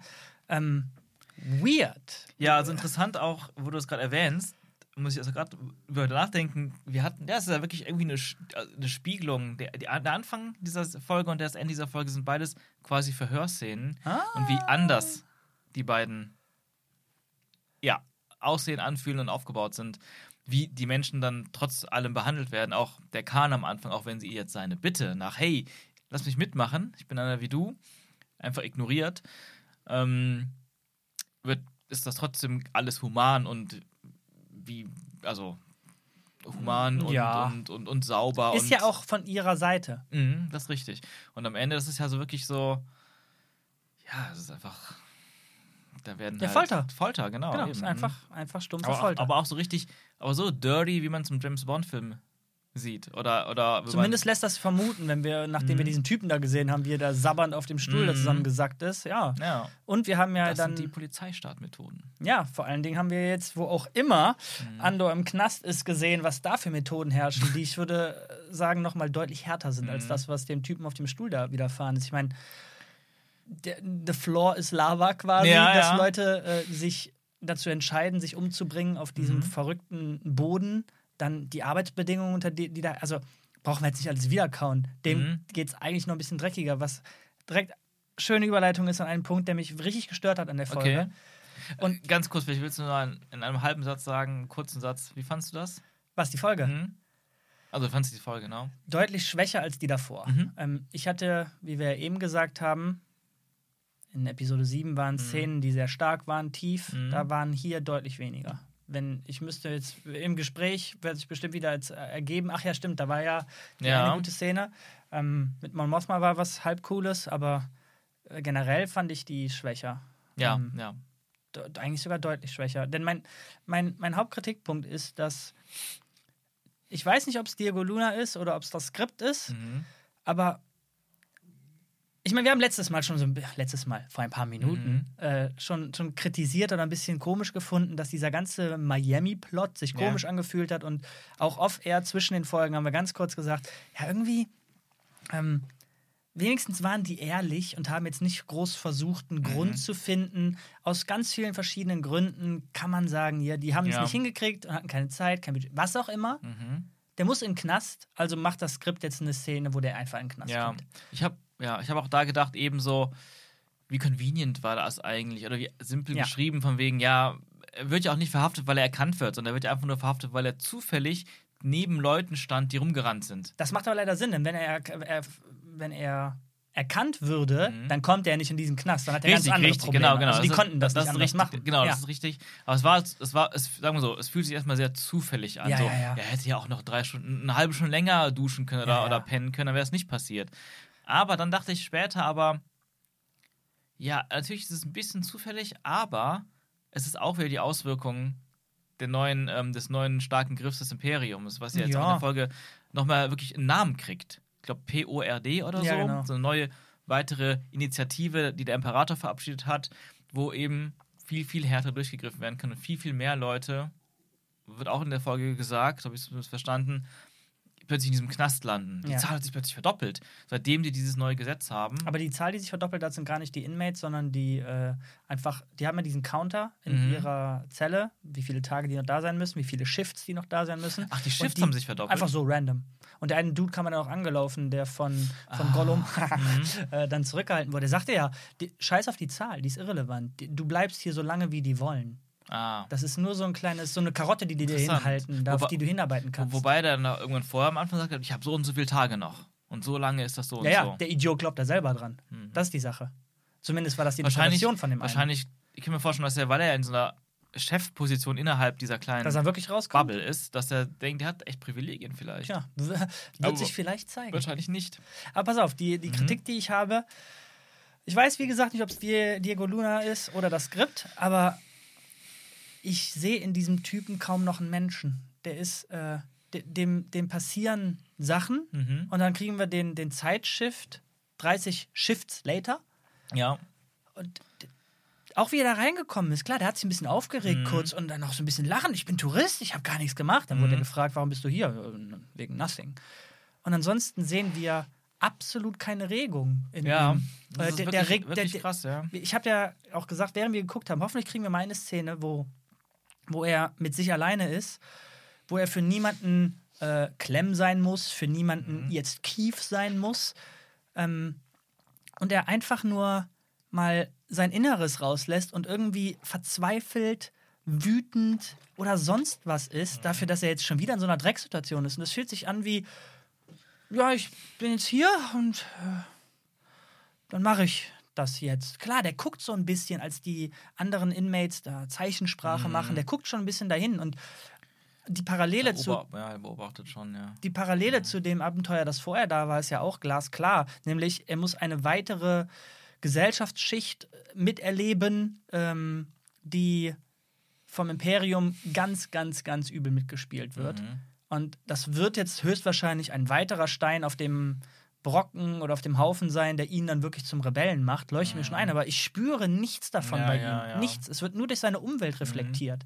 Dass er bei der, bei der Mission davor, habe ich ja auch schon gesagt, hm, wirkt ein bisschen, wirkt ein bisschen stale, wirkt ein bisschen unmenschlich. Da Mhm. konnte man noch sagen, naja, distanziert von allem. Genau, da konnte man noch sagen, ja, der, der, der spielt ja gerade undercover. Mhm. Der, der hat ja gar keine Wahl. Und ja, der spielt jetzt in dem Knast auch irgendwie undercover, aber irgendwie halt auch nicht. Also sein Name oder sonst was interessiert ja keinen da. Es gibt ja gar Mhm. keine. Ja, gut, doch, doch, doch. Das ist schon, das ist deswegen wichtig, weil, wie du schon sagst, wenn die wissen, weil die suchen ja jetzt offiziell Endor, wenn die wissen, dass er da ist, holen sie ihn da raus, machen ganz andere Sachen mit ihm. Ja, nee, ich sag ja nicht, dass der.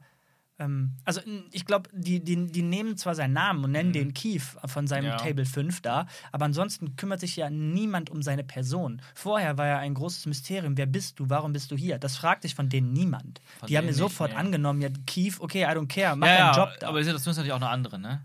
ja, ja, klar. Die, die davor waren es ja, haben diese Rebellen ja eine krasse Sache vorgehabt und wenn da jetzt ein neuer reinkommt, der könnte ein Verräter sein, der könnte Ja. nicht geeignet sein, whatever. Und hier ist, sind die alle gezwungen, Aber in genau. Bau zu gehen. Warum ich das gerade erwähnt habe, ist, dass Mhm. wir in dem Szenario von den Wannabe-Rebellen Mhm. wenigstens einen Grund uns herspinnen konnten, warum er gerade nicht so menschlich so, sein darf. mhm. Das gibt's jetzt nicht, Mhm. finde ich. Äh, der, der könnte mal in so einer Szene oder generell einfach ein bisschen. Das macht gefühlt nichts mit dem. Es scheint, als sei Mhm. dem scheißegal, dass seine komplette Kohle auf der Dusche hängt, der jetzt irgendwo in einem Knast hängt und äh, seine tolle Freundin da immer noch auf die Greenie Greenies wartet. Das fühlt sich an wie, ja, ist jetzt so. Okay. Ja. Das Ja. Fühlt sich irgendwie komisch Ja, es an. ist ein bisschen komisch. Das ist echt, ich frage mich auch, ob das noch irgendwie, ob das einen gewissen Grund hat, der uns noch offenbart wird, warum er immer so distanziert ist. Oder ob das, ich weiß nicht. Ich weiß nicht. Ich, Ist das Teil seiner dicken Haut, seines, seines seiner Selbstschutzmechanismen? Ja, Selbstschutz halt, ne, das ist auch mein erster Gedanke, aber Es ändert leider nichts daran, dass es für mich als Zuschauer. es äh, weniger nahbar macht, oder? Man kommt, definitiv. kommt weniger rein. Ja. Das- Deswegen fand ich auch, ich fand auch jetzt diesen Gefängnispart, das ist jetzt, erstmal ist interessant, ähm, die haben ihre Regel gebrochen. Diese Dreier, Dreier Ja. ähm. Die haben jetzt mit der letzten Folge, mit der siebten Folge, eine Einzelfolge rausgebracht. Ja.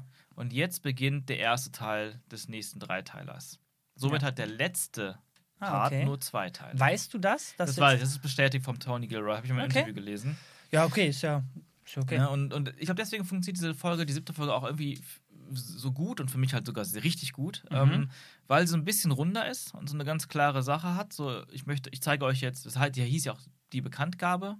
Ich weiß nicht, wie es auf Englisch hieß, vielleicht die Mhm. Announcement. Und das war ja so ein bisschen dieses, wir sehen jetzt die Konsequenz von, diesen, von diesem Heist und das an vielfältigs, an vielfältigen Orten und Stellen und Figuren und das ist damit so ein bisschen abgeschlossen. so als diese eine Geschichte. Und jetzt, jetzt beginnt das nächste Abenteuer. Und ähm, ja, ich finde, ich fand erstmal das Design von dieser We Gefängniswelt von außen und von innen sehr geil. Mhm. Futuristisch, clean, gibt mir wieder ein bisschen, bisschen mehr Sci-Fi-Feeling. Ähm, das finde ich nice. Aber ja, ich war, ich habe mich ein bisschen schwer getan, auch die neuen Figuren jetzt irgendwie kennenzulernen.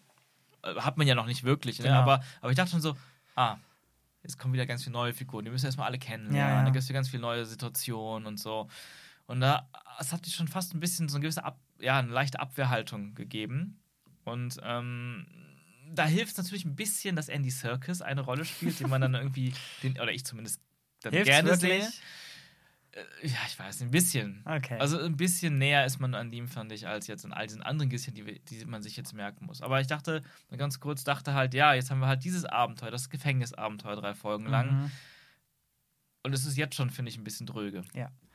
ähm, die, die, vielleicht ist es gut, vielleicht ist es auch schlecht, Mhm. aber ein Unterschied zu dem Abenteuer davor ist, wenn man jetzt mal die Folge 7 als alleinstehende ein Mhm. bisschen rausnimmt, dass jetzt in diesem Abenteuer anscheinend die anderen Plots noch mit weiterlaufen. Ah ja. Äh, wir haben sonst kaum was von Coruscant gesehen in dem Heist-Abenteuer, in dem schottischen Abenteuer. Ähm, deutlich Wobei, doch, wenig, doch, doch. aber nicht so viel. Wir haben Da haben weniger wir zum ersten, gesehen. Mal, zum ersten Mal überhaupt Coruscant gesehen. Ja, aber da war, da war deutlich weniger als jetzt. Also Jetzt ist man schon vergleich mal, wie viel, wie viel Mhm. Folge, äh, wie viel Anteil der Folge gerade an das Gefängnis ging und Mhm. wie viel an was auf Ferrix los ist, was Ja. auf Coruscant los ist, Ja, was mit stimmt. Khan los ist und vergleich das mal mit, wie viel in einer Ja, richtig, Schottenfolge, Sch- ich sag jetzt Schottenfolge, ähm, Schottenfolge. in einer Highland-Folge Mhm. bei denen los war und wie viel auf den anderen. Die Mhm. Verteilung war klar. äh, Ich sag jetzt mal 80 Prozent äh, bei dem Heist Mhm. und der Rest war verteilt. Ja. Und hier haben wir gerade sehr wenig Gefängnis bekommen Mhm. wo ich gerade ehrlich gesagt nicht weiß, ob es gut oder schlecht ist. Denn gut könnte sein, weil es so langweilig ist, dass wir weniger davon kriegen. Wir Mhm. haben ja auch kritisiert bei dem anderen Abenteuer. Was ist mit dem anderen Kram, der aufgemacht wurde? Ich habe keine Ferrix, Ahnung mehr, so, wer Bix mhm. ist. Ich weiß das alles nicht Ja, mehr. ja. Das heißt, hier könnte es gut sein. Mhm. Auf der anderen Seite haben wir jetzt das Problem, dass wir diese ganzen neuen Figuren, die kommen, unter anderem Andy Serkis, seine komplette Table 5 Crew und so Ja. weiter, die, die müssen wir halt auch kennenlernen. Und wenn Genau. dafür keine Zeit ist, schwierig. Ja, richtig. Also bin ich auch bei dir und ich finde es auch positiv und dann aber auch wieder, ja, Ja. wie du sagst, dass, dass man jetzt zumindest wieder alle Plots fortsetzt Mhm. und die auch wieder mal, wie Anfang schon irgendwie angedeutet, interessanter waren für mich. Für dich anscheinend auch. Ähm, beim Gefängnis finde ich eine Sache aber noch ganz spannend und dann auch wieder thematisch spannend, ist dieses, dass man in so einer Art Konstrukt wieder ein Konstrukt der Unterdrückung ist, was so funktioniert, dass man mit Belohnung und Bestrafung arbeitet. Ekelhaft. Die Belohnung ist aber nicht mal geil. Nicht, dass du rauskommst, nicht, dass du irgendwie eine Stufe aufsteigen kannst. Du kriegst nur für einen kurzen Zeitpunkt, wenn du dich richtig bemühst, was ein besseres Meal, ein besseres Abendessen Nee, nee, als überhaupt mit Taste. Der oder Rest mit hat ja Taste, keins. genau, und, und, und noch irgendwas anderes. Und wenn du verlierst, kriegst du eine richtig körperliche Bestrafung. Ja. Aber wenn du verlierst, heißt es, wenn du innerhalb von diesen 5, 6, 7 Tables einfach in nur langsamer Platz bist. bist. Ja. Das heißt, du wirst nicht motiviert, du wirst, wie nennt man das dann? Das ist ja eigentlich eine falsche Motivation. Also der, der, der, der es ist quasi ein, ein, ein Konstrukt, ein, eine, eine Bubble geschaffen, die von, von, von leichter Belohnung bis zu harter Bestrafung in diesem System, nur in diesem System bewegst du dich Tag ein, Tag aus. Also ich finde es richtig, richtig gruselig, diese Vorstellung. Richtig gruselig. Und vor allen Dingen, man muss es nochmal unterstreichen, was du gerade gesagt hast Mhm. und mit Pech ein bisschen unterging. Nämlich, dass die vermeintliche Belohnung nur in diesem konstruierten Drecksgebilde Ja, eine Belohnung ist. Dass du. äh, Ja, dass genau, du, dass genau. du dass du ein, ein, ein Essen bekommst, was endlich mal nach was schmeckt, Mhm. kann nur eine Belohnung sein, wenn du vorher schon eine Bestrafung eingebaut hast, nämlich du kriegst nur Essen, das nach nichts genau. schmeckt. Das Leben ist schon so beschissen, dass ein ganz klitzekleiner Lichtblick Normalität schon wie, wie das größte Geschenk ist. Ja, das ist, das ist heftig. Also es ist wirklich, wirklich krass, gruselig, also die Vorstellung. Ich hatte auch eben einmal gefragt beim Gucken, was bauen die da? Mhm. Ich könnte mir vorstellen, dass es ein bisschen interessanter einfach ist, Ah, ähm, diesen mhm. Plot zu verfolgen, wenn. Man weiß, wofür die es machen. Ja, ich habe tatsächlich gedacht, die bauen gar nichts. Das ist nur eine Beschäftigung, eine, Ah, eine nee, das wäre einfach. Nee, das wäre doch. Das würde- das, das wäre dumm. Das wäre, würde das System nochmal ad absurdum führen. Ähm, nee, das nicht. Es würde die Bestrafung dann eigentlich sogar noch härter machen und, oder die Erniedrigung. Aber natürlich macht es Sinn, dass sie irgendwas bauen, was militärisch... Warte, stopp, stopp, stopp, stopp. Wieso macht das die Bestrafung denn schwieriger oder schlimmer für die? Denn die Leute wissen ja nicht, ob Ja, das okay, das benutzt wird oder nicht. Dann ist es eher so aus der höheren Ebene heraus, kann Ja. man noch mehr her herablassend hinabblicken. Ja, ja, aber das, äh, da stelle ich mir das Imperium irgendwie viel zu pragmatisch vor. Ich meine, diese riesige Infrastruktur, stimmt. ähm, d- was mich ein bisschen stutzig macht, wie viel, also dass die die ganze Zeit dieses exakt gleiche Teil bauen und wenn du Mhm. dir jetzt mal ein bisschen hochrechnest, wie viele Jahre unter Umständen da schon an Table 5 dieses Ding gebaut wird. Oder machen sogar alle Table das gleiche? ähm, Ja, sieht so aus, ne? Ach so, meinst du in anderen Räumen? Nee, ich, ich sag sogar nur die Tables. Nee, die heißt, in Table den- machen alles Gleiche. Ach, du Heiliger. damit die auch diesen fairen Wettstreit haben. Oh, super fair. Ja, gut, hast recht. ähm, Oder, oder sagen wir so, den, den klar objektiv zu beurteilen. Ja, okay, okay, So. okay.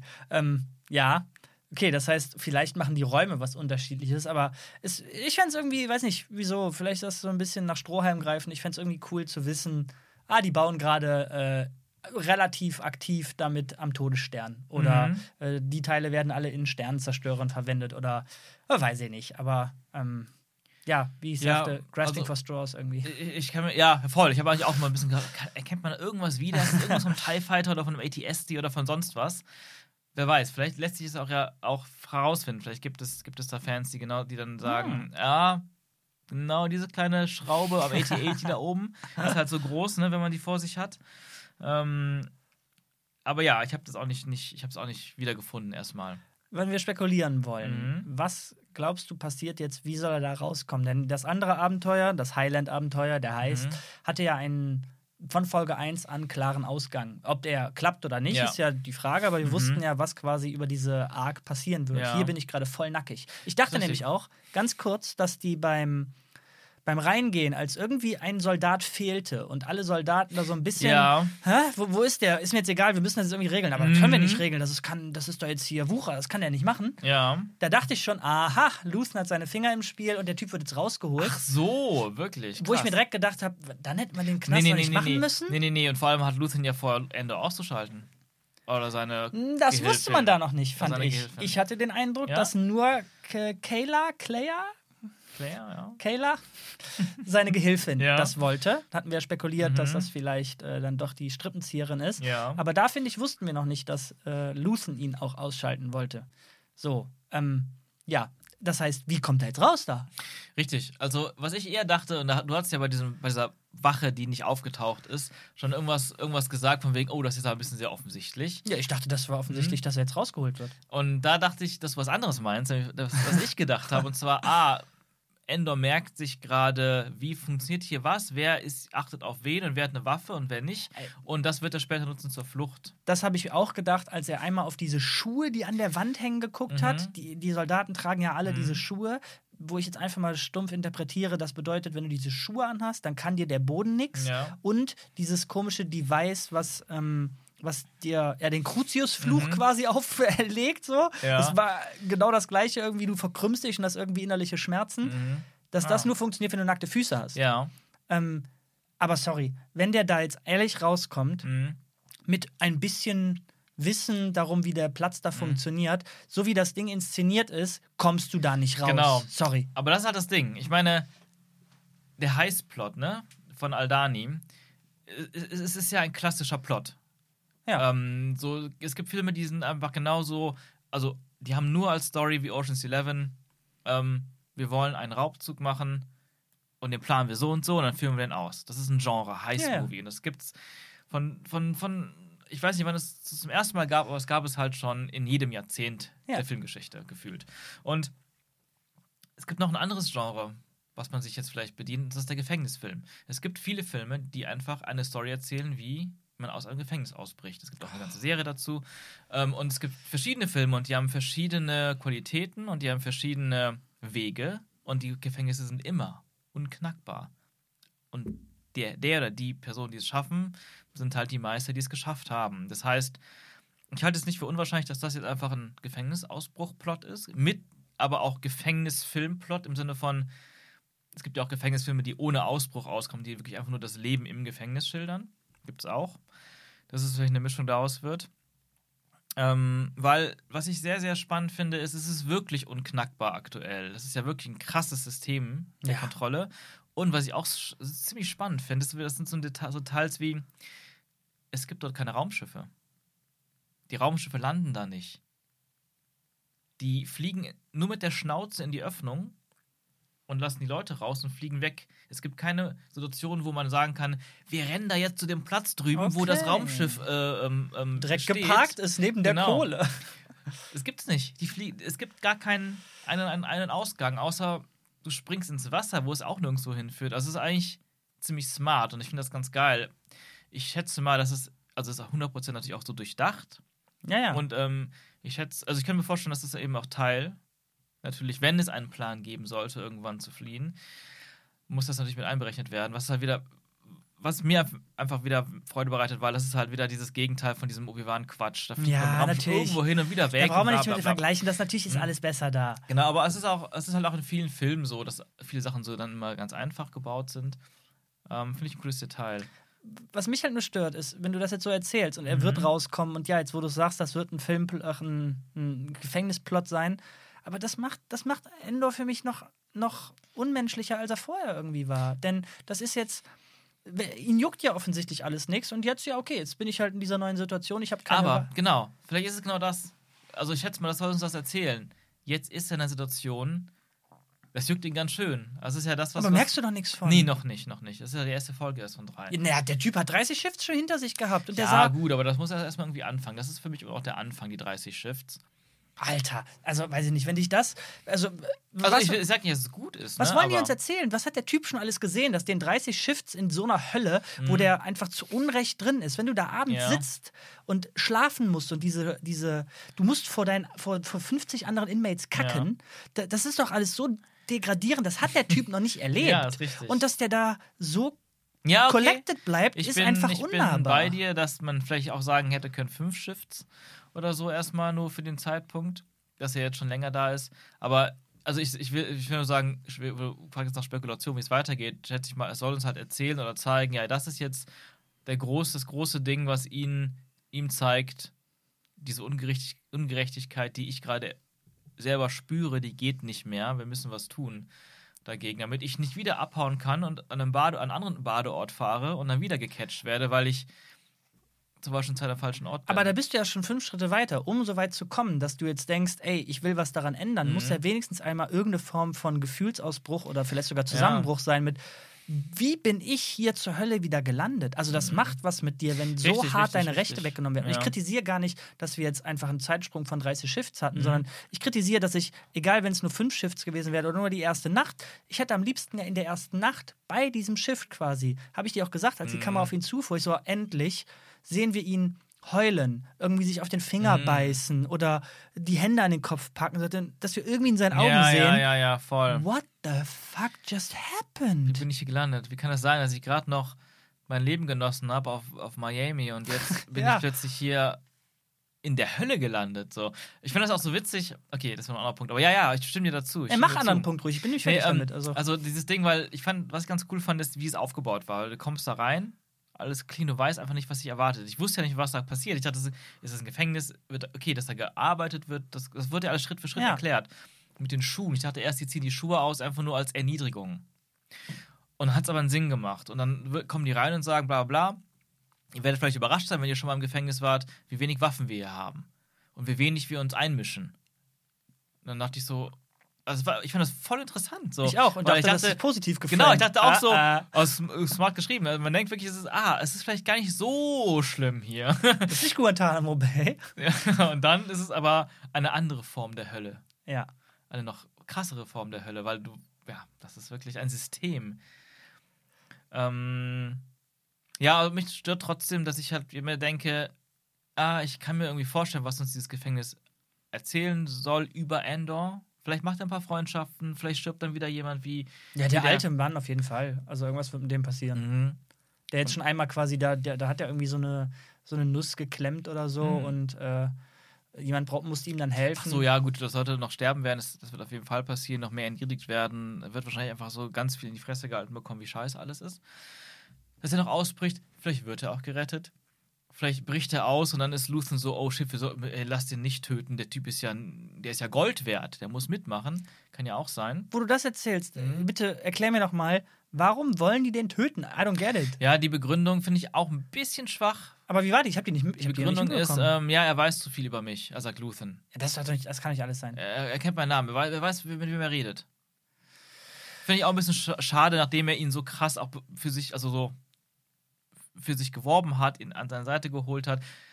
Ey, warte mal, aber wenn man jetzt mal auf das guckt, was gerade ja das ISB vorhat, Mhm. macht ja seine Reaktion Sinn. Denn das ISB will Ah. so an Access rankommen. Stimmt. Die Sache ist nur, das hätte der vorher wissen müssen. Ja, aber Also, vielleicht, vielleicht ist er auch davon ausgegangen, dass er mit Val mitkommt. Weißt du, dass er so. Dass er, dass er ihn jetzt schon turnt, zum ja, richtigen Rebellen. Ja, also er hat ihn ja versucht zu turnen, schon im, im Raumschiff am Anfang der vierten Folge so. Und, und dann macht er das Ding, hat gedacht, ja, der braucht den, damit die Mission überhaupt erreicht wird, aber irgendwo ist er auch ein neues Asset.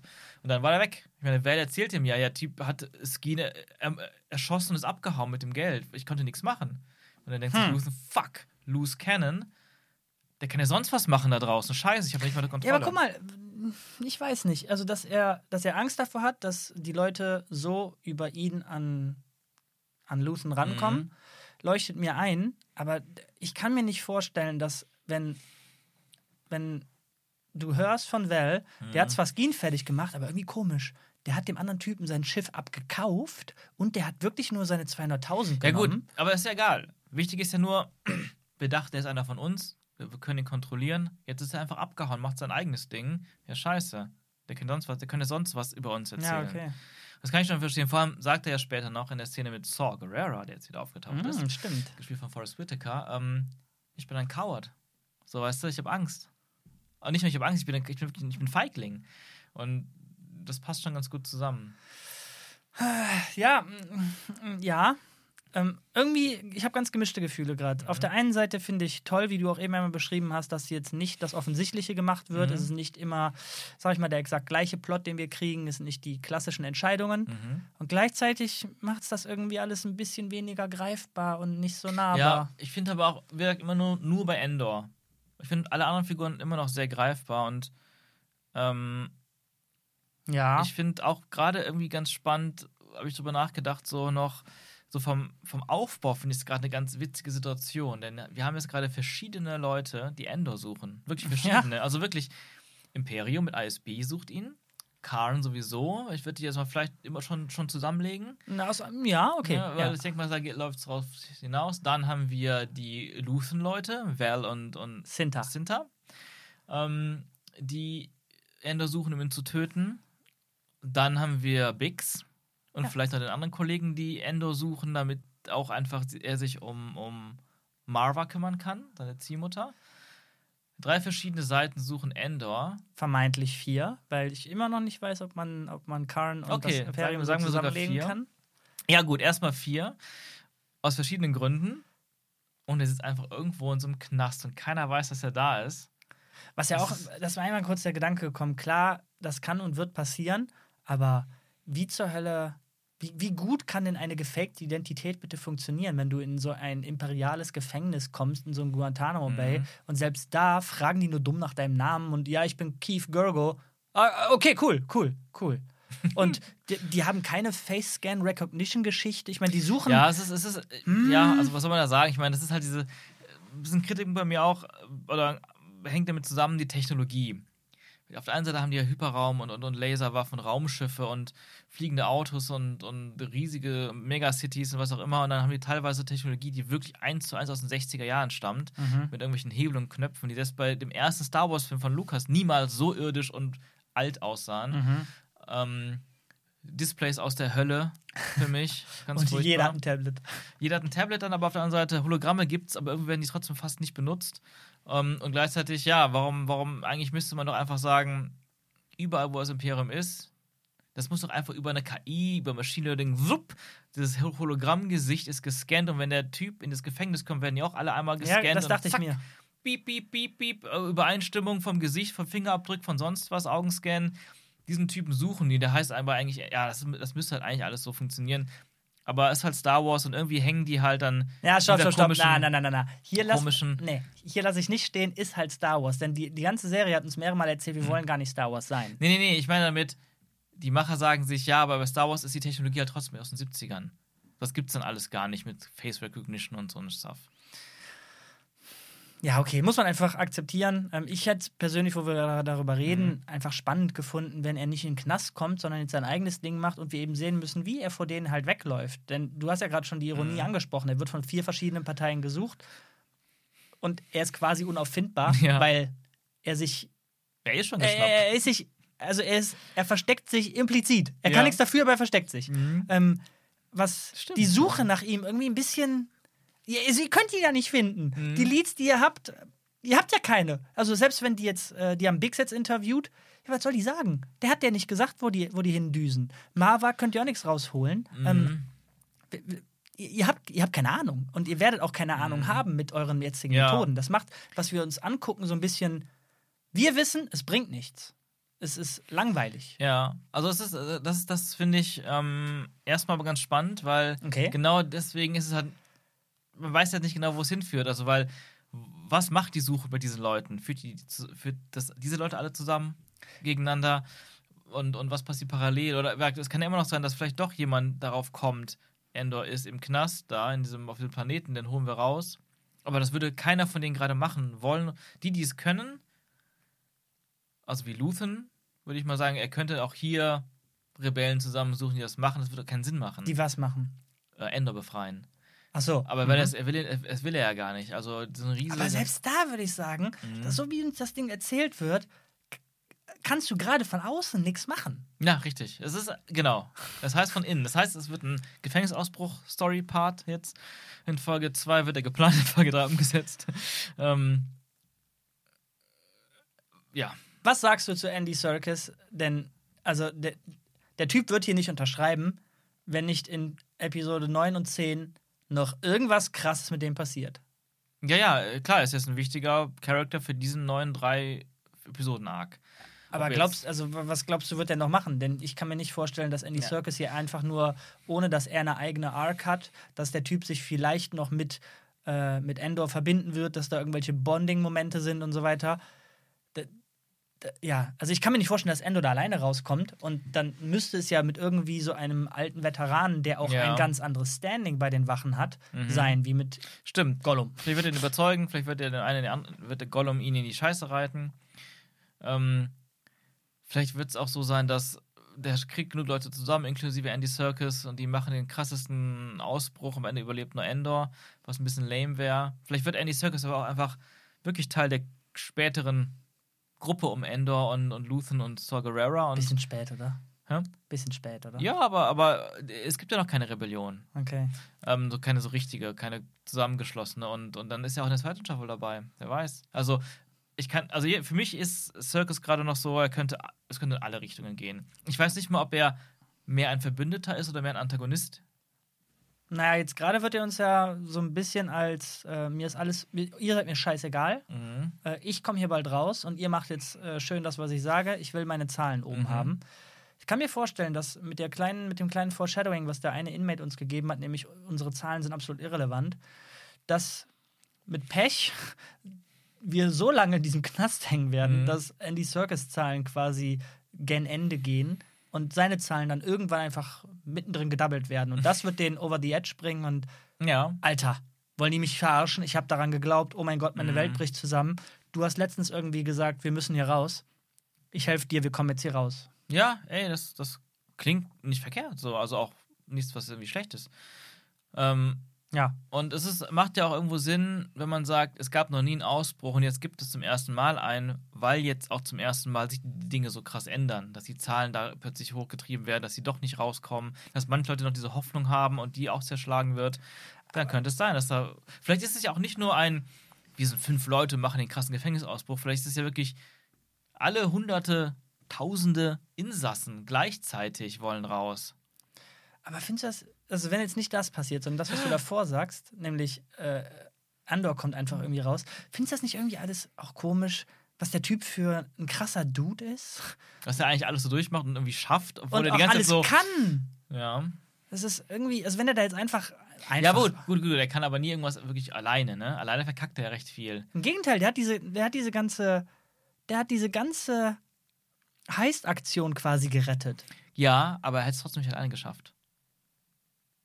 Aber umgekehrt, ohne ihn hätten sie es nicht ja. geschafft. Aber deswegen ist er auch eine wichtige Schlüsselfigur in der Rebellion später. Ja, ja später. Das ist ja. Aber du hast gerade gemacht. Was meinst du? Ich hab schon vergessen. Was hast du da nochmal gesagt? Okay, wir haben jetzt auch lange genug auf Andor rumgeritten und der Mhm. komischen Gefängnissache. Die Serie hat es ja noch mehr gegeben.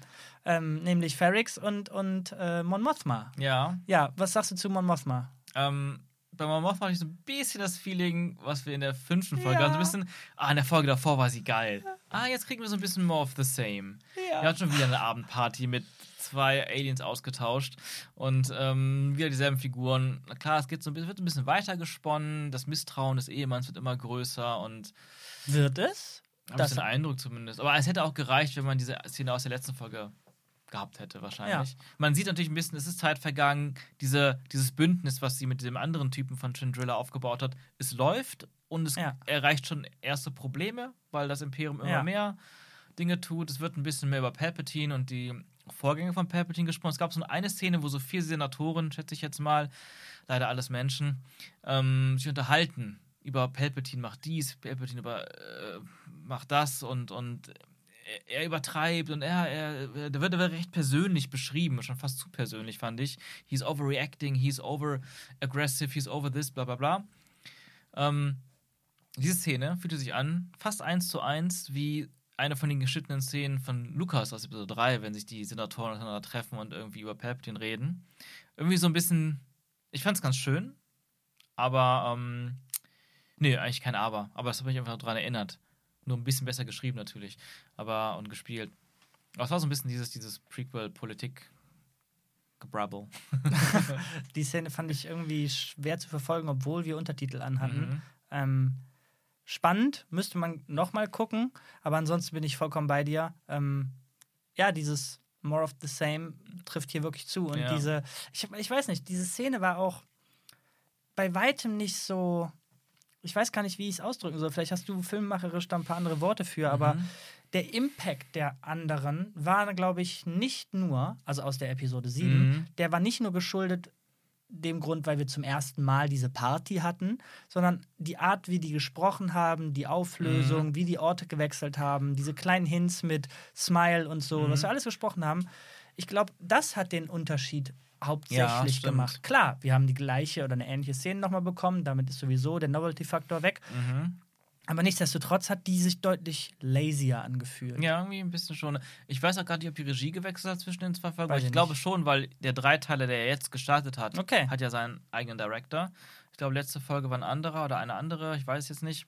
Das könnte es vielleicht erklären, ne? weil dann der Regisseur ja auch diese Kleinigkeiten in die Inszenierung mit reinbringt oder sich ausdenkt. Ähm, und der Autor hat, glaube ich, auch gewechselt. Ähm, soweit ich weiß, war das jetzt der Autor von ähm, unter anderem House of Cards, was ja irgendwie passt, so politische Spiele. Ja, ich fand auch Mon war jetzt ein bisschen so uninteressant. Was ich ein bisschen sch- schöner fand, war Ferrix nochmal zu sehen. Mhm. Es war auch so ein bisschen wie, leider ein bisschen wie, ach ja, die gibt es ja auch noch alle. Aber war trotzdem schön, endlich mal wieder darauf zuzugreifen und auch so ein bisschen, dass, dass da wirklich was erzählt wird, dass da so ein bisschen weitergeht. Jetzt haben wir auch gesehen, dass Val und Sinter da sind und Endor suchen, alle suchen Endor.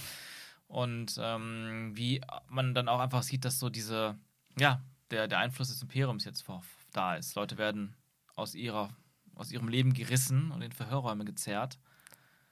Was wollte Bix an dem tollen Telefon? So wie ich das verstanden Mhm. habe, hat Kayla, Keela, Claire, ich weiß es nicht mehr, die Gehilfin von Mhm. Lucen, ähm, am besagtem Telefon gehangen und sich anscheinend die Nachricht nur angehört. Und Lucen dann gesagt, "M, Bix fragt, wo äh, Endor ist. Hat die ernsthaft nur deswegen angerufen? Hat sie deswegen dieses gefährliche Telefon benutzt, um zu Ja. wissen, wo der Typ Ich glaube ist? schon, ja. Das so habe ich es verstanden. Aber ganz ehrlich, dann hab ich, hab, ich verstehe nicht, was die. Wa- Was will die denn, wenn er jetzt rangekommen wäre? Also was, was will die dem sagen, wenn er jetzt vor Ort wäre? Äh, hier, deiner Mutter geht's irgendwie schlecht, die hat körperlich Probleme und irgendwie, die, die rastet ein bisschen aus, die gräbt da irgendwie unter so einem Hotel rum für irgendwelche Rebellionsgeschichten. Mhm. Äh, sollen wir die in Heim stecken oder so? Äh, also was will die jetzt von dem? Ja. Denn alle waren sich ja einig, als er da war, nämlich, du kannst hier nicht bleiben. Mhm. Das heißt, sich um sie kümmern kann er nicht. Was wollen die jetzt von dem? Ich verstehe es nicht. Ja. Ich weiß auch nicht genau. Also, es war, schien mir echt eine ganz persönliche Nummer zu sein, wirklich. Ja, okay. Okay, ja. Ähm, Im Anschluss daran fand ich Mhm. sehr spannend, als Kayla, Claire, ich, ich sage jetzt immer nur Kayla, Mhm. okay. ähm, wir hatten ja, oder ich hatte spekuliert kurz vorher noch, dass sie ja vielleicht doch die Strippenzieherin ist. Aber dann hatte sie einen echt spannenden äh, Dialog mit Luthen, finde ich. Nämlich irgendwie auf Augenhöhe, Mhm. Aber gleichzeitig ist sie so sehr seine rechte Hand, dass sie versuchen muss, anscheinend ihn, ihn, ja, ihn ins, in Zaum zu halten und dass sie ihm quasi implizit den Befehl gibt, ihr einen Befehl zu geben. Mhm. Tell me to shut it down. Also sein Mhm. Wort hat anscheinend in diesem Konstrukt das Gewicht, aber sie hat genug Macht und Einfluss auf ihn, dass sie das Wort quasi forcieren Ja, kann. ja, das fand, Fand ich fand ich auch sehr interessant. spannend. Mhm, sehr spannend, ja. Ähm, ja, und dann hat er es gemacht. Aber ich weiß jetzt leider nicht, was das für Konsequenzen hat, dass äh, komplett Ferrix abgeschaltet ist. Ja, nee, dass äh, Felix von denen abgeschaltet ist, dass diese Verbindung halt nicht mehr da ist. Ich glaube, die meinten mehr als nur Verbindung. Ich glaube, die meinten nicht nur, ähm, dass, dass die Kommunikation abgeschaltet wird, sondern das ganze Netzwerk da. Wir suchen zwar Luthen, äh, wir Mhm. suchen zwar Andor, aber alles andere schalten wir ab da. Das wird alles zu heiß da. So habe ich es verstanden. Okay, also ich habe, weil es auch so eine Maschine, wie gesagt, so eine viel zu altbackene Maschine war, die die ausgeschaltet hat, ähm, also gef- war das für mich so wirklich der Draht zu, einfach nur dieser Draht zu diesem einen Turm, Okay. den sie nutzt, diese eine Sprachrohr, das sie haben. Vielleicht war es dann irgendwie beides, ähm, weil da dann in Konsequenz, wenn du diesen, diese Kommunikation abschaltest, Mhm. du auch, was auch immer da alles abging, mit abschaltest. Also, dass, wenn du nichts mehr von denen hörst. Klar, Ja. kann auch natürlich sein, das war jetzt was sehr Temporäres. Für heute machen wir die Kommunikation, aber so hat sich das nicht Nee, angefühlt. nee, es war wirklich so ein für immer Ding. So, ne? Genau. Wir Ja, und dann hast du ja auch, äh, was auch immer da rebellisch abging, abgeschnitten. Ja. Denn ich meine, Biggs Aber- konnte das Telefon zwar nutzen, aber Park, wie er hieß, Mhm. der hatte das Telefon ja. Wer weiß, was noch über dieses Telefon abging. so. Ja, gut, es kann vielleicht sein, dass es das, das generell der Kontakt zu verschiedenen Stationen vielleicht Ja. sogar. Ja, ja, interessant, könnte sein. Ähm, ich würde mal zum Abschluss noch eine Sache ansprechen wollen, Hau raus. die ich sehr geil fand tatsächlich, und das war das Wiedersehen mit Saw Gerrera. Oh ja. Nicht, dass ich den Charakter so besonders toll finde aus Rogue One jetzt. Da war der eher weird und hat gar nicht funktioniert für mich. Mm, Was das Besondere damals bei Rogue One war, dass es ein Charakter ist aus Clone Wars. Und das war halt in einer sehr frühen Phase vom Disney ähm, Star Wars ähm, äh, äh, Film, Filmreihe, das, wo man ja, wo ja die Prequels noch so komplett ignoriert wurden. Mhm. Und man dadurch schon mal so, ah, irgendwie ja dann zumindest ein bisschen nehmen die da was, zum Beispiel aus Clone Wars mit. Und ähm, ich fand Gerrera hier extrem geil. Du? Ja, klar, das Charisma, wenn du den Typen richtig einsetzt von Forrest Whitaker, ist krass. Ähm, Hammerstimme. Äh, zum Dialog selber kann ich jetzt gerade gar nicht so viel sagen, Mhm. wenn ich ehrlich bin. Ähm, ich habe es trotz Untertitel inhaltlich nicht so ganz gerafft, wa was, warum er jetzt so davor zurückschreckt, mit diesem Keegan irgendwas Mhm. zu reden. Ähm, da waren anscheinend irgendwelche ideologischen Unterschiede, weswegen er es für unmöglich hält, sich mit diesen Leuten auseinanderzusetzen. Mhm. Und Luthens Position ist halt die exakt gegenteilige. Nämlich, nein, jetzt, wir müssen Knall provozieren. Mhm. Und das hat, birgt halt Risiken, ist halt so. Ja. Ähm, und Ja. diese Beleidigung hin und her fand ich irgendwie ein bisschen. Das bringt, also es war jetzt ein bisschen undiplomatisch, sag ja, ich ist mal. Das schon, aber es, ist, es hat irgendwie auch klar gemacht, was für ein Charakter Saw Gerrera ist. Und ich, muss- ich habe sie eben auch direkt beim Gucken gesagt, so wow, der Typ hat ja in dieser, direkt in den ersten drei Sätzen mehr Persönlichkeit als in komplett Ja. Rogue One. Ja. Fand ich sehr geil. Ähm, ich mochte auch, dass man halt gemerkt hat, die kennen sich lange, die wissen, wie die miteinander reden. Und die können so miteinander reden halt. Und was ich auch sehr spannend fand, ist nochmal wirklich, es wurde schon vorher mal gesagt, aber ich fand es hier nochmal geil, nochmal auf den Punkt gebracht zu kriegen. Es gibt so viele verschiedene Splittergruppen, nicht Splittergruppen, verschiedene Gruppen, die alle politisch versuchen, gegen das Imperium zu kämpfen. Der hat irgendwie Ja, sie alle okay. genannt, Mhm. ne? Und das sind alles mögliche Rebellen. Das sind vielleicht Rebellen. Vielleicht kann man sie als Rebellen bezeichnen, aber die sind alle, das sind alles kleine Gruppchen, die alle extremer, weniger extrem sind, verschieden. Vielleicht sind die einen eher äh, aggressiv und sind so wirklich militärisch unterwegs, die anderen sind vielleicht eher so, weiß ich nicht, die machen, ver- verteilen dann vielleicht ähm, weiß ich nicht, Informationen und Propaganda und sowas und andere sind dann wieder vielleicht irgendwie eher politisch unterwegs und versuchen da in der Politik was zu machen, andere sind vielleicht irgendwo im Finanzwesen unterwegs. Weiß man Okay, nicht, aber es sind ganz verschiedene Gruppen und er sagt ja, wir müssen alle zusammenarbeiten, wir müssen zusammenschließen, sonst können wir nichts machen. Und er sagt, nee, ich bin alleine, ich mache mein Ding. Und, also Saw Gerrera. Fand ich sehr spannend, einfach so. Diese, ich fand äh, dieses Gespräch wieder so auf so einer politischen Ebene von Star Wars. Was ist da eigentlich los in dieser Welt, meine ich so, ne? Politisch und. Ähm, Okay, das heißt, das heißt, wir haben in dieser Serie, sage ich mal, die große Aufgabe, alle diese verrückten Bewegungen jetzt Mhm. zu unifyen. Genau. Die Frage ist, war das in Rogue One schon der Fall? Also hat quasi Saw Gerrera Mhm. in Rogue One schon mit allen anderen geredet? Nee, also das war. Die Grundidee kommt aus Rogue One. Ich weiß noch, dass das mal in Interviews gesagt wurde, das Thema von Rogue One sein soll, dass die Rebellion eben nicht eine wunderbar funktionierende Allianz ist, wo alle gut sind und ganz klar gegen das Imperium sind, sondern dass es Okay. eben innerhalb der Rebe Rebellion ganz verschiedene Ansichten gibt, dass es verschiedene Gruppen gibt und Sora Guerrera war auf jeden Fall eine Gruppe, die unabhängig von der Rebellion oder der Okay. Rebellenallianz gearbeitet hat, weil die denen zu radikal war und weil Saw Gerrera nicht mit denen arbeiten wollte. Das war, hat sich dann anscheinend nicht geändert in der Zeit. Was ich bei Rogue One aber schade fand, weil ich das Thema super spannend fand, war, ja, haben aber, haben sie aber dann doch nicht viel draus gemacht aus, dieser Sto aus diesen Themen. Und jetzt ist das vielleicht so ein bisschen das Ding, dass Tony Gilroy sagt, ja, das hat nicht funktioniert, ich will es jetzt mal richtig erzählen. Aber wäre dann jetzt nicht nur so ein kleiner Spinner und Gedankenblitz, wäre es dann nicht super spannend gewesen, Saw Gerrera erst zu diesem Typen werden zu lassen, der keinen Bock mehr auf andere hat, sodass Ja. er jetzt quasi mitmacht und genau sich das dann widerspiegelt, was er nämlich dann jetzt gesagt hat.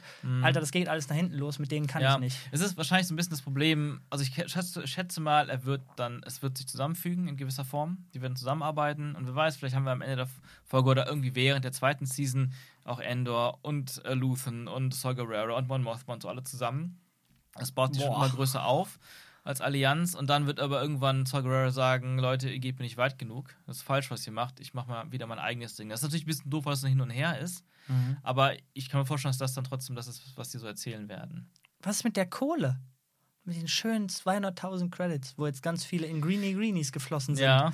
Wie viel ist davon noch übrig und äh, das hängt jetzt auf der Dusche da. Die ist Also weg, oder?